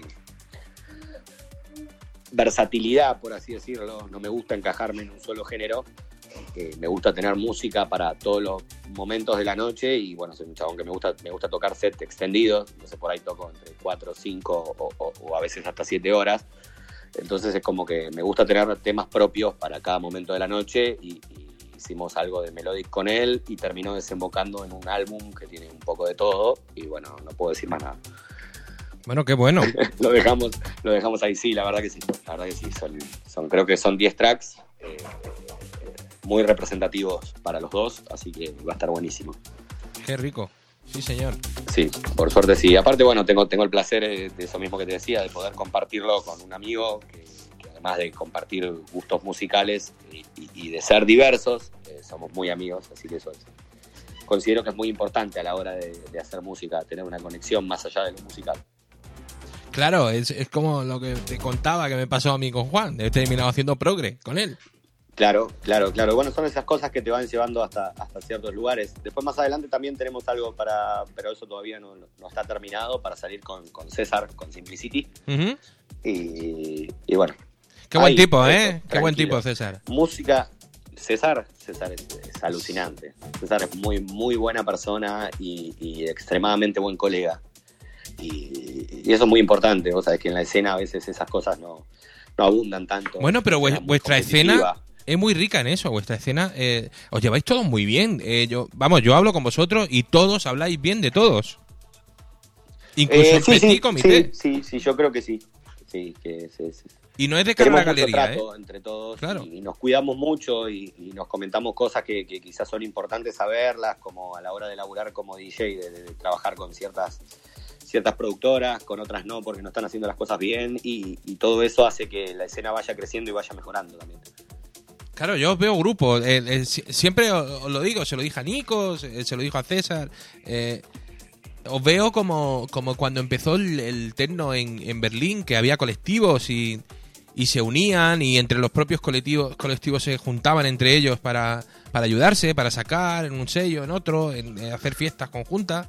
O sea, os veo Sí, yo creo que hay muy mucha, unidos. mucha recomendación y eso ha ampliado la escena mucho. Como, como por ejemplo, no sé, yo llegué a vos por César y, y quizás no, no, no nos conocíamos o no se hubiese dado la, la- la entrevista si no era por la... Bueno, por yo, la yo te había escuchado, yo te había escuchado y, y me gustaba lo no, que hacías. no, no, sí, sí, sí. Pero hablar, pensaba- más allá de eso es como que acerca y simplifica el contacto. Claro, yo, yo pensaba que no tenía accesibilidad a ti. Te, lo- te voy a ser sincerísimo. No, O sea, que me iba a ser muy pero bueno, complicado claro, tener acceso a ti. Y, Sí, sí, sí. y- y César me dijo, oye, eh, eh, ¿conoces a Paul? Y digo, claro que conozco a Paul. eh, y me gusta lo que hace. Eh, pues, eh, ¿Cuándo quieres llevarlo? Oye, ¿cómo? Muchas gracias. claro. Entonces se, se ha ido dando con, con todos y, y Nico eh, quizás me recomendó también a, a otra persona y otra persona me recomendó a Nico y, y, y yo os voy escuchando y, y ahí sí soy un poco extremo porque me tiene que gustar. Y yo sé que... No, que- no, no, no, totalmente. Y, te digo una cosa, con criterio, porque puede gustarme el progre, no puede gustarme el progre, pero la buena música es buena música, sea del estilo que sea. No, no, totalmente, totalmente. Eh, yo creo que lo principal, siempre vamos a la, a la raíz, más lo que hablábamos hoy por hoy de, de- de géneros que, que trascienden, que van, más, que van más allá. A pesar de que la música hoy por hoy es mucho más efímera, es mucho más temporal, eh, por ahí no hay tantos éxitos como había en una época, no hay tantos temas que han marcado el tiempo como, no sé, eh, los de John Creamer y Stephen Kay, que han sido Bueno, son no, populares hasta hoy en día. no ha pasado el tiempo todavía para que eh, se dé esa, esa situación. Eso también, sí, puede ser. Quizá dentro de 20 años, eh, digamos, eh, joder, eh, aquello que sacó César o, o Pablo, o-. y sea un Bueno. César, César es un productor increíble. Yo no sé si escuchaste el último, Sí. el último remix que le hizo a Sebastián Bustos, es una locura. Sí.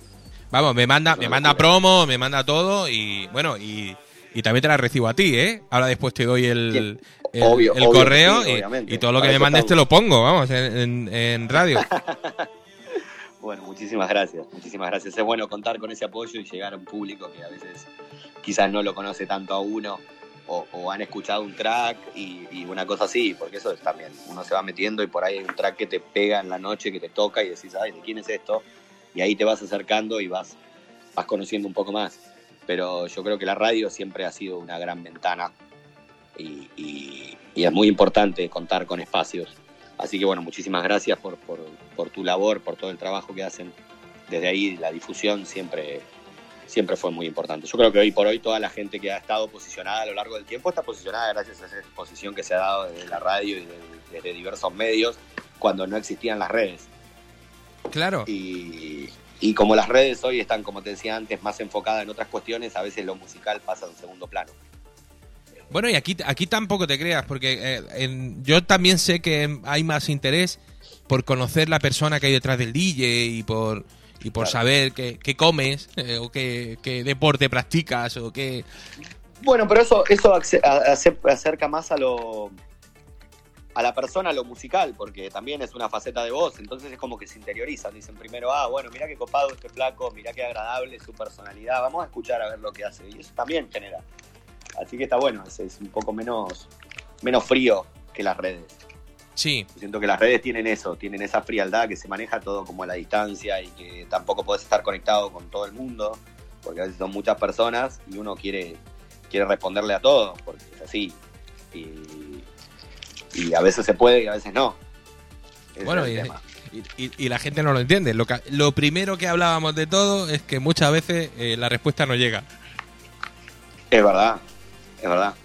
Y puede ser por mil sí, cosas, sí. ¿eh? Puede ser por mil cosas. No tiene que ser Sí, necesariamente sí, sí, porque es malo. ¿no? Es que en realidad somos, somos humanos, uno no está eh, todo el día conectado con las redes. Y a veces perdiste el hilo de, de- de- de una conversación o, o se te traspapeló y, y pasan esas cosas. Por ejemplo, me pasó de, de estar el fin de semana pasado, que te, lo comenté a vos, eh, en un tour entre Córdoba y Jujuy, que son dos ciudades de acá, y en Jujuy, en la mitad de, de Jujuy, no tuve señal. O sea, estuve dos días desconectado, cosa que no me había pasado nunca en la vida. Pero bueno, está bueno también, ¿eh? Fue, súper placentero para mí el decir estoy dos días sin tener que preocuparme por la tecnología. Qué complicado es todo, qué complicado es todo, Pablo. Pero bueno, Y el ser humano va volviendo todo cada vez más complejo, desde las relaciones humanas hasta, hasta la música y, y todo. y una preguntilla que yo te quería hacer también. Bueno, ahora, ahora después me cuentas todo lo que quieras, me dices tus redes, que te siga la gente, todas esas cosas. Pero yo te quería hacer una pregunta, porque eh, en, el, en el entorno en el que tú te mueves, eh, donde tocas, todo eso, eh, ¿está empezando cada vez más a, a buscarse el residente? Eh, no, No, no. No, no, no. Es como que los lugares, o sea, en realidad, eh, acá en Argentina hay muchas, eh, dentro de la escena underground, hay muchas ciudades que prácticamente no tenían escena. Han comenzado desde hace poco y esas escenas la han formado lo- los propios residentes. O sea, Claro. gente que, que- que empezó a escuchar, que conoce y que empezó a fomentar la cultura entre, entre sus amigos, sus allegados. Eso empezó a crecer y empezó a volverse una escena en la cual pueden buquear un DJ a nivel nacional, pero los residents generalmente siempre son la, la- la- la gente que ha organizado eso y que ha generado esa movida. Así que tienen una labor súper importante. Pero así de, de- de decir, como por ejemplo se da en, en Montreal, que no sé que César es, es resident de, de Stereo Montreal, de- del club que mejor Eh, suena del mundo. eh, uno de los mejores del mundo, sí, sin dudas. Eh, acá no está. Eso no, no, no está. Bueno, es que aquí, aquí se está, No, porque se está empezando también a te fraguar. limita. Yo considero que es algo que te limita. Vos sabés que estás con un compromiso de, de- de, por ejemplo, vos sabés que tenés, no sé, tres fechas mensuales o dos fechas mensuales o cuatro fechas mensuales en un cierto club. Entonces eso, eso te limita el, el moverte a nivel nacional. Yo en mi momento fui resident, fui resident de un club de acá de Argentina, de, una ciudad muy cercana a la que vivo. Yo te dije que vivo en Chivilcoy, que es provincia de Buenos Aires. Estamos a 150 kilómetros de Buenos Aires, de Buenos Aires, eh, provincia, capital. Eh, y 50 kilómetros más acá hay uno de los clubes más importantes del interior de la provincia de Buenos Aires que se llama Alpaca. Yo estuve tres años de resident ahí. Y, y es como que en un momento tenés que definir si querés dar un salto y empezar a moverte a nivel nacional o preferís estar cómodo en un lugar donde estás trabajando. Claro. Eh, así que como que, que el moverte nacionalmente, si bien a veces el trabajo no es tan constante, depende de la época, eh, o depende del caso, particularmente en mi caso yo tengo generalmente casi todos los fines de semana cubiertos, eh, no, no, no, no podés convivir con las dos cosas. Sí, bueno, y etapas también, etapas. Eh, llegará un momento en que te cansarás yo creo de que, viajar. Yo creo que es, es una etapa de, de- de inicio o de fin, puede ser también.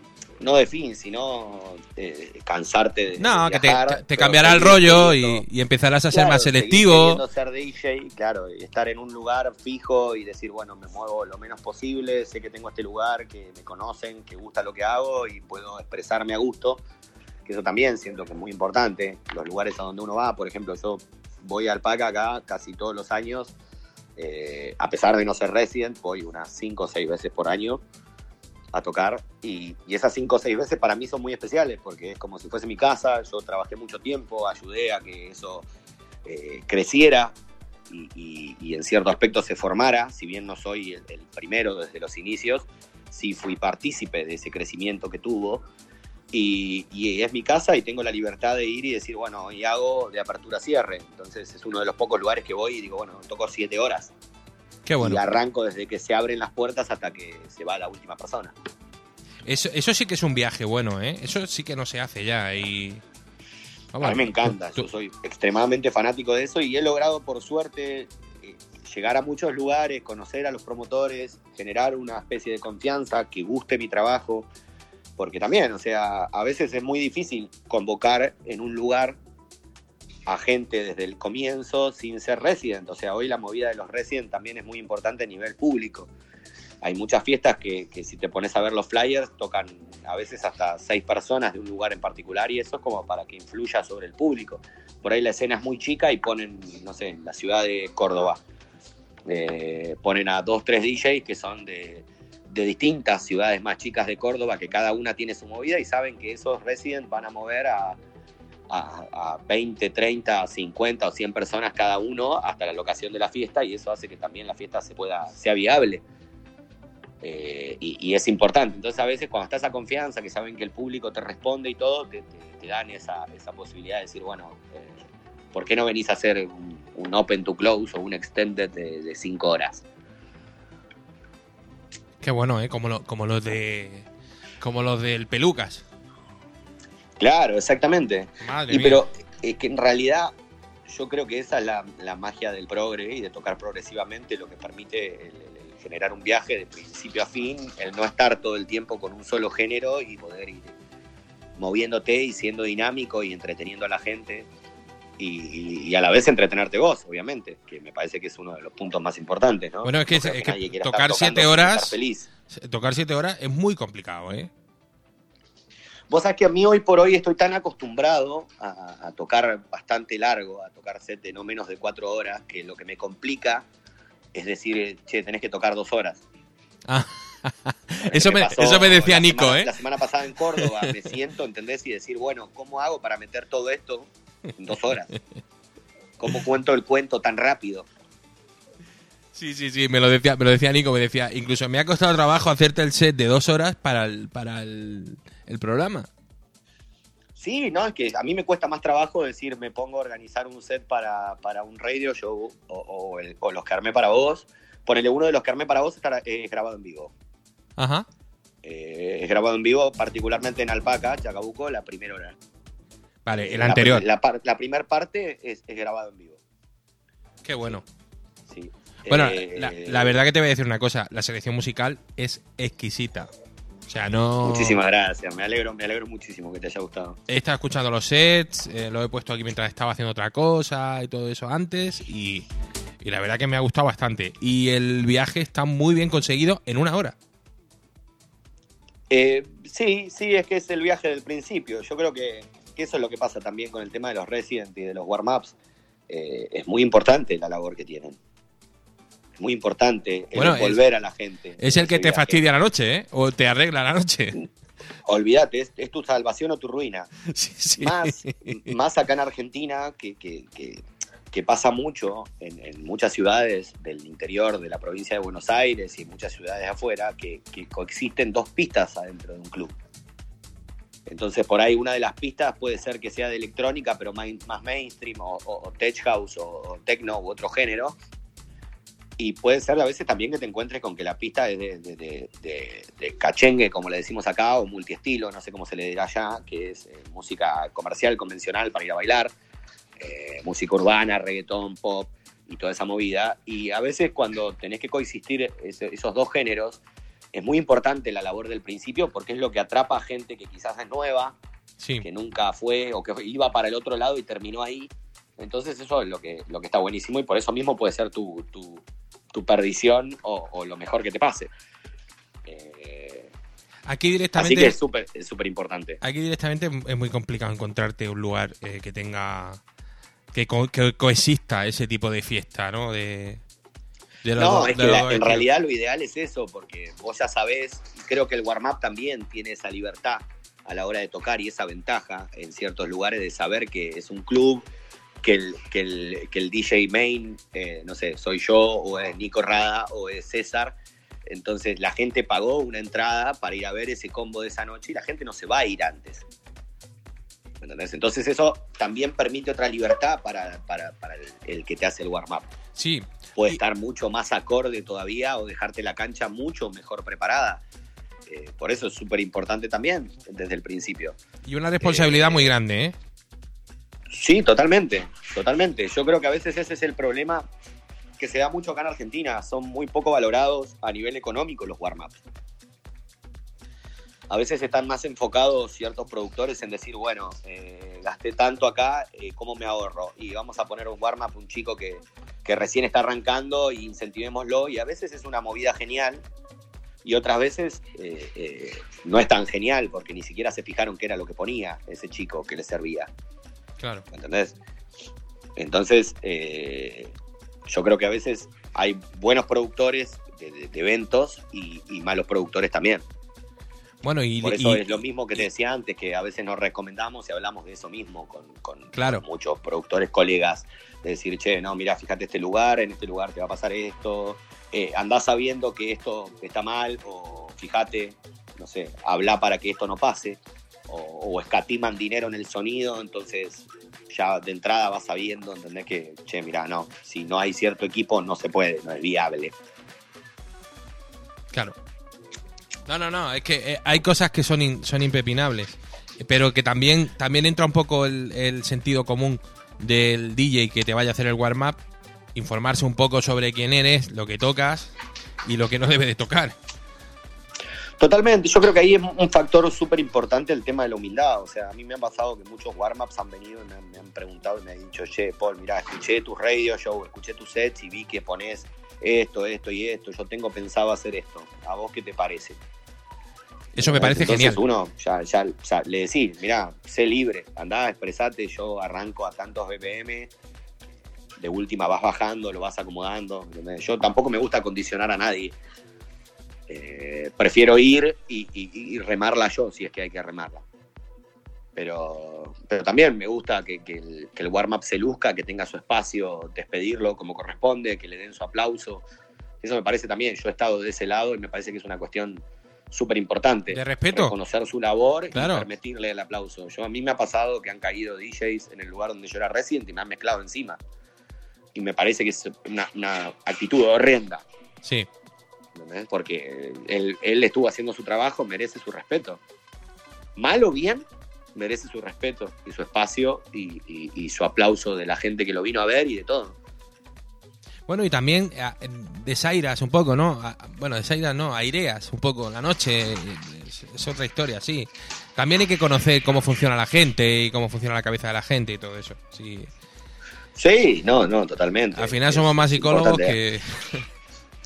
Eh, es que sí, yo creo que lo- los sets tienen mucho de psicológico. eh, por eso mismo hay veces que, que, que tocas a la gente a tal punto que ves gente que, que- se emociona.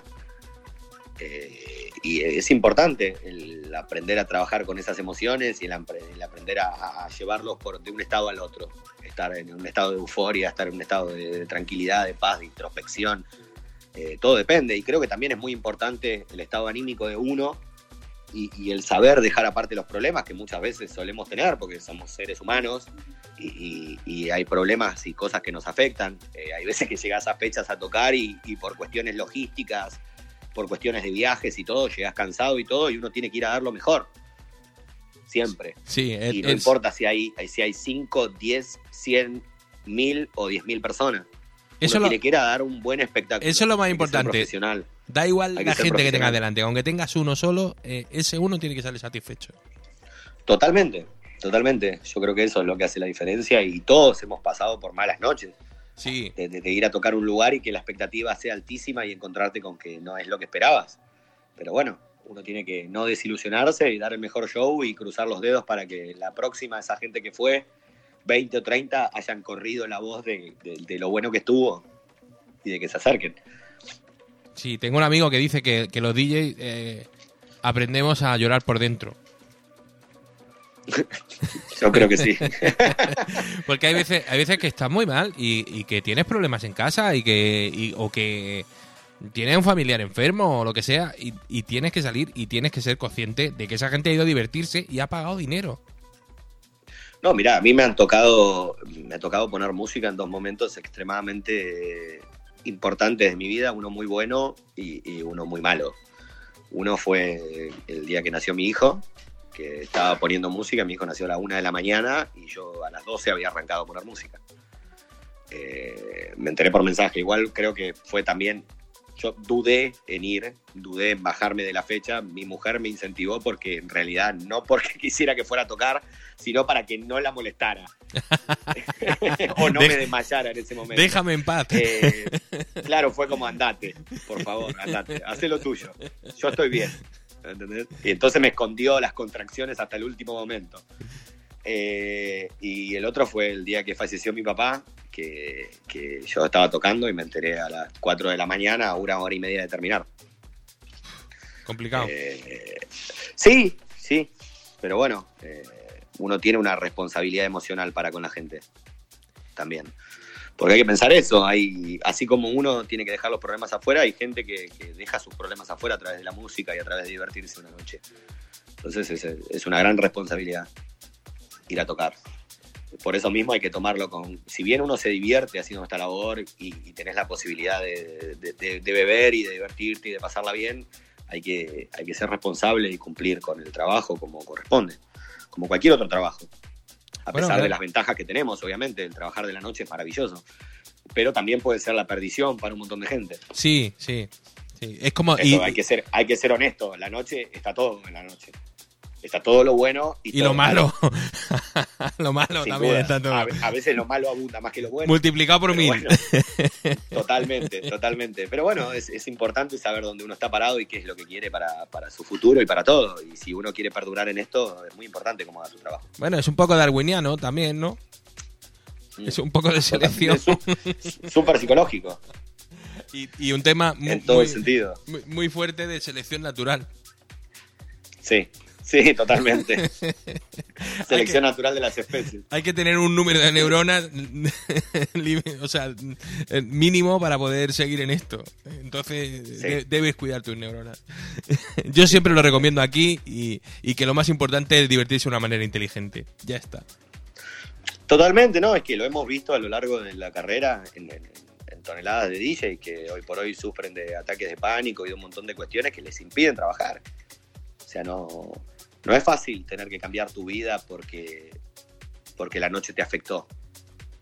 ¿Entendés? Porque esto está todo bien un día y de golpe te encontraste con que todo eso que, que está en la noche te empieza a afectar y, y- y naturalmente tenés que alejarte.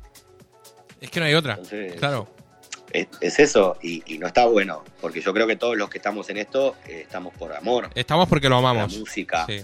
amor a, trans- a transmitir, a, a- a- a compartir lo que sabemos y lo que nos gusta con el resto. Entonces yo creo que lo primordial es eso, es, es- es- compartir y saber que esa es tu labor y que si vos querés esto para el resto de tu vida hay que cuidarse, hay que cuidarse los oídos, hay que cuidarse la salud y, y un montón de cuestiones a las que estamos expuestos. Qué bueno. Bueno, Paul, eh, cuéntame un poquito, dime las redes, porque nos quedan 10 minutos de programa. Se nos ha pasado... Dos ha horas la volando. Qué bueno, sido- bueno, eso, eso, eso es que ha sido bastante ameno, así que me quedo, me quedo contento y tranquilo qué bueno. por ese lado. Eh, La verdad que sí. Eh, no, mi red principal es, hoy por hoy es Instagram, que es una de las que más en uso está, que es paul-deep.ar. Vale, sí, como en Bispo, ¿no? Paul eh, Paul Deep Bar, sí. Exacto, exacto. Sí, igual cuando pones Paul Deep creo que, que soy una de las, de las principales sugerencias. Me ha pasado que vengan a pedirme en, en alguna presentación o algo gente que no está en, en- en su mejor estado, que me empiece a seguir de su propio celular, entonces ahí te buscas. bueno, pero eso, eso es que, que, le ha divertido y que ha estado bueno. Sí, se lo está pasando bien. Así que, así que es importante, es importante. Qué bueno. Bueno, y, lo más importante, invitarte cada vez que quieras que tengas algo que contarnos o que te quieras pasar por aquí. Esto es tu casa. Eh, estamos encantados de haberte tenido aquí, de haber aprendido de ti y, por supuesto, de conocer tu música. Y ahora ampliar todo el mundo. Todo el mundo que está escuchando tiene ahora que, que buscar Paul Deep en Beatport, empezar a comprar musiquita y escuchar. Bueno, muchísimas gracias, Eduardo. La verdad que un placer haber charlado con vos, que haya sido una charla tan, tan amena y tan descontracturada, tan fuera de lo, de lo convencional que son las entrevistas a, los DJs, que siempre están enfocadas en la fecha, los lanzamientos y, toda la cuestión, digamos, más, más global de lo artístico.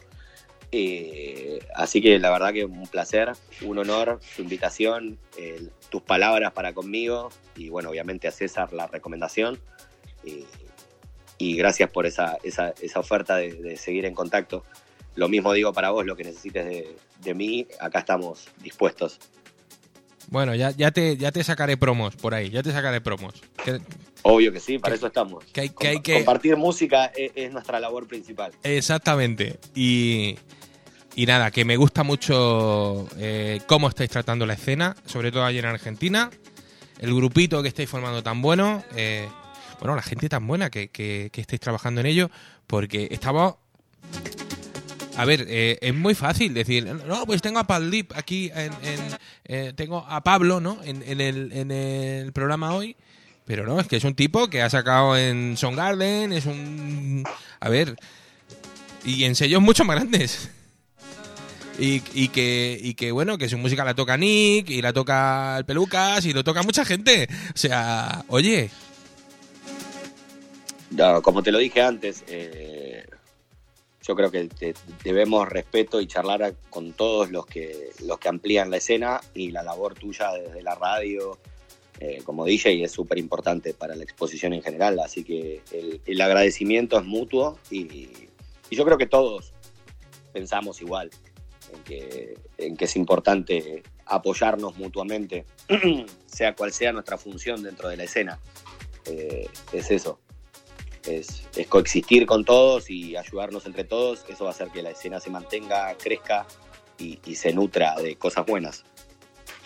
Bueno, pues como ya nos hemos despedido, vamos a dejar ocho minutitos. Se va a escuchar ocho minutitos de música. Y, y, y bueno, eh, ahora me despido de vosotros.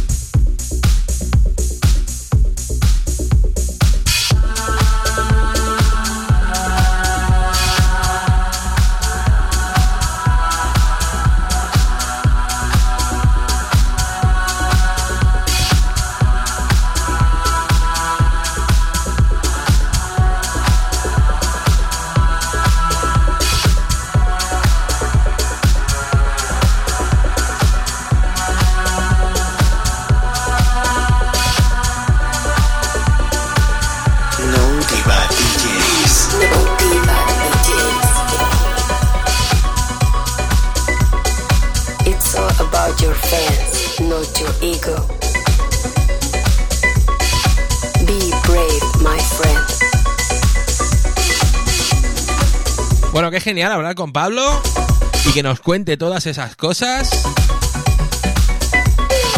Oye, aquí a nuestra altura, ¿eh? Que nos lo ha contado, ¿eh? Tipo que está muy alto, que está funcionando muy bien ¿eh? y que está sacando un musicón brutal. Una trayectoria impecable.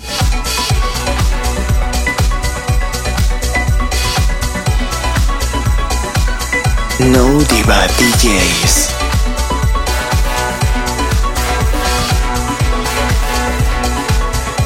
Bueno, yo creo que ya eh, casi, casi que me despido. Hasta la semana que viene. Os dejo ahí dos, tres minutillos de musiquita para que lo disfrutéis bien. Y nada, agradeceros que hayáis estado por ahí dos horas. Esto es No Diva DJs, No Diva. Y ya sabéis que podéis seguirnos en www.nodivadjs.com. Bueno, podéis entrar en la web. Podéis seguirnos como No Diva DJs en todas las redes. Sobre todo en Insta. Bueno, si me seguís a mí un poco, tampoco pasa nada. Y a Paul. Paul-deep.ar.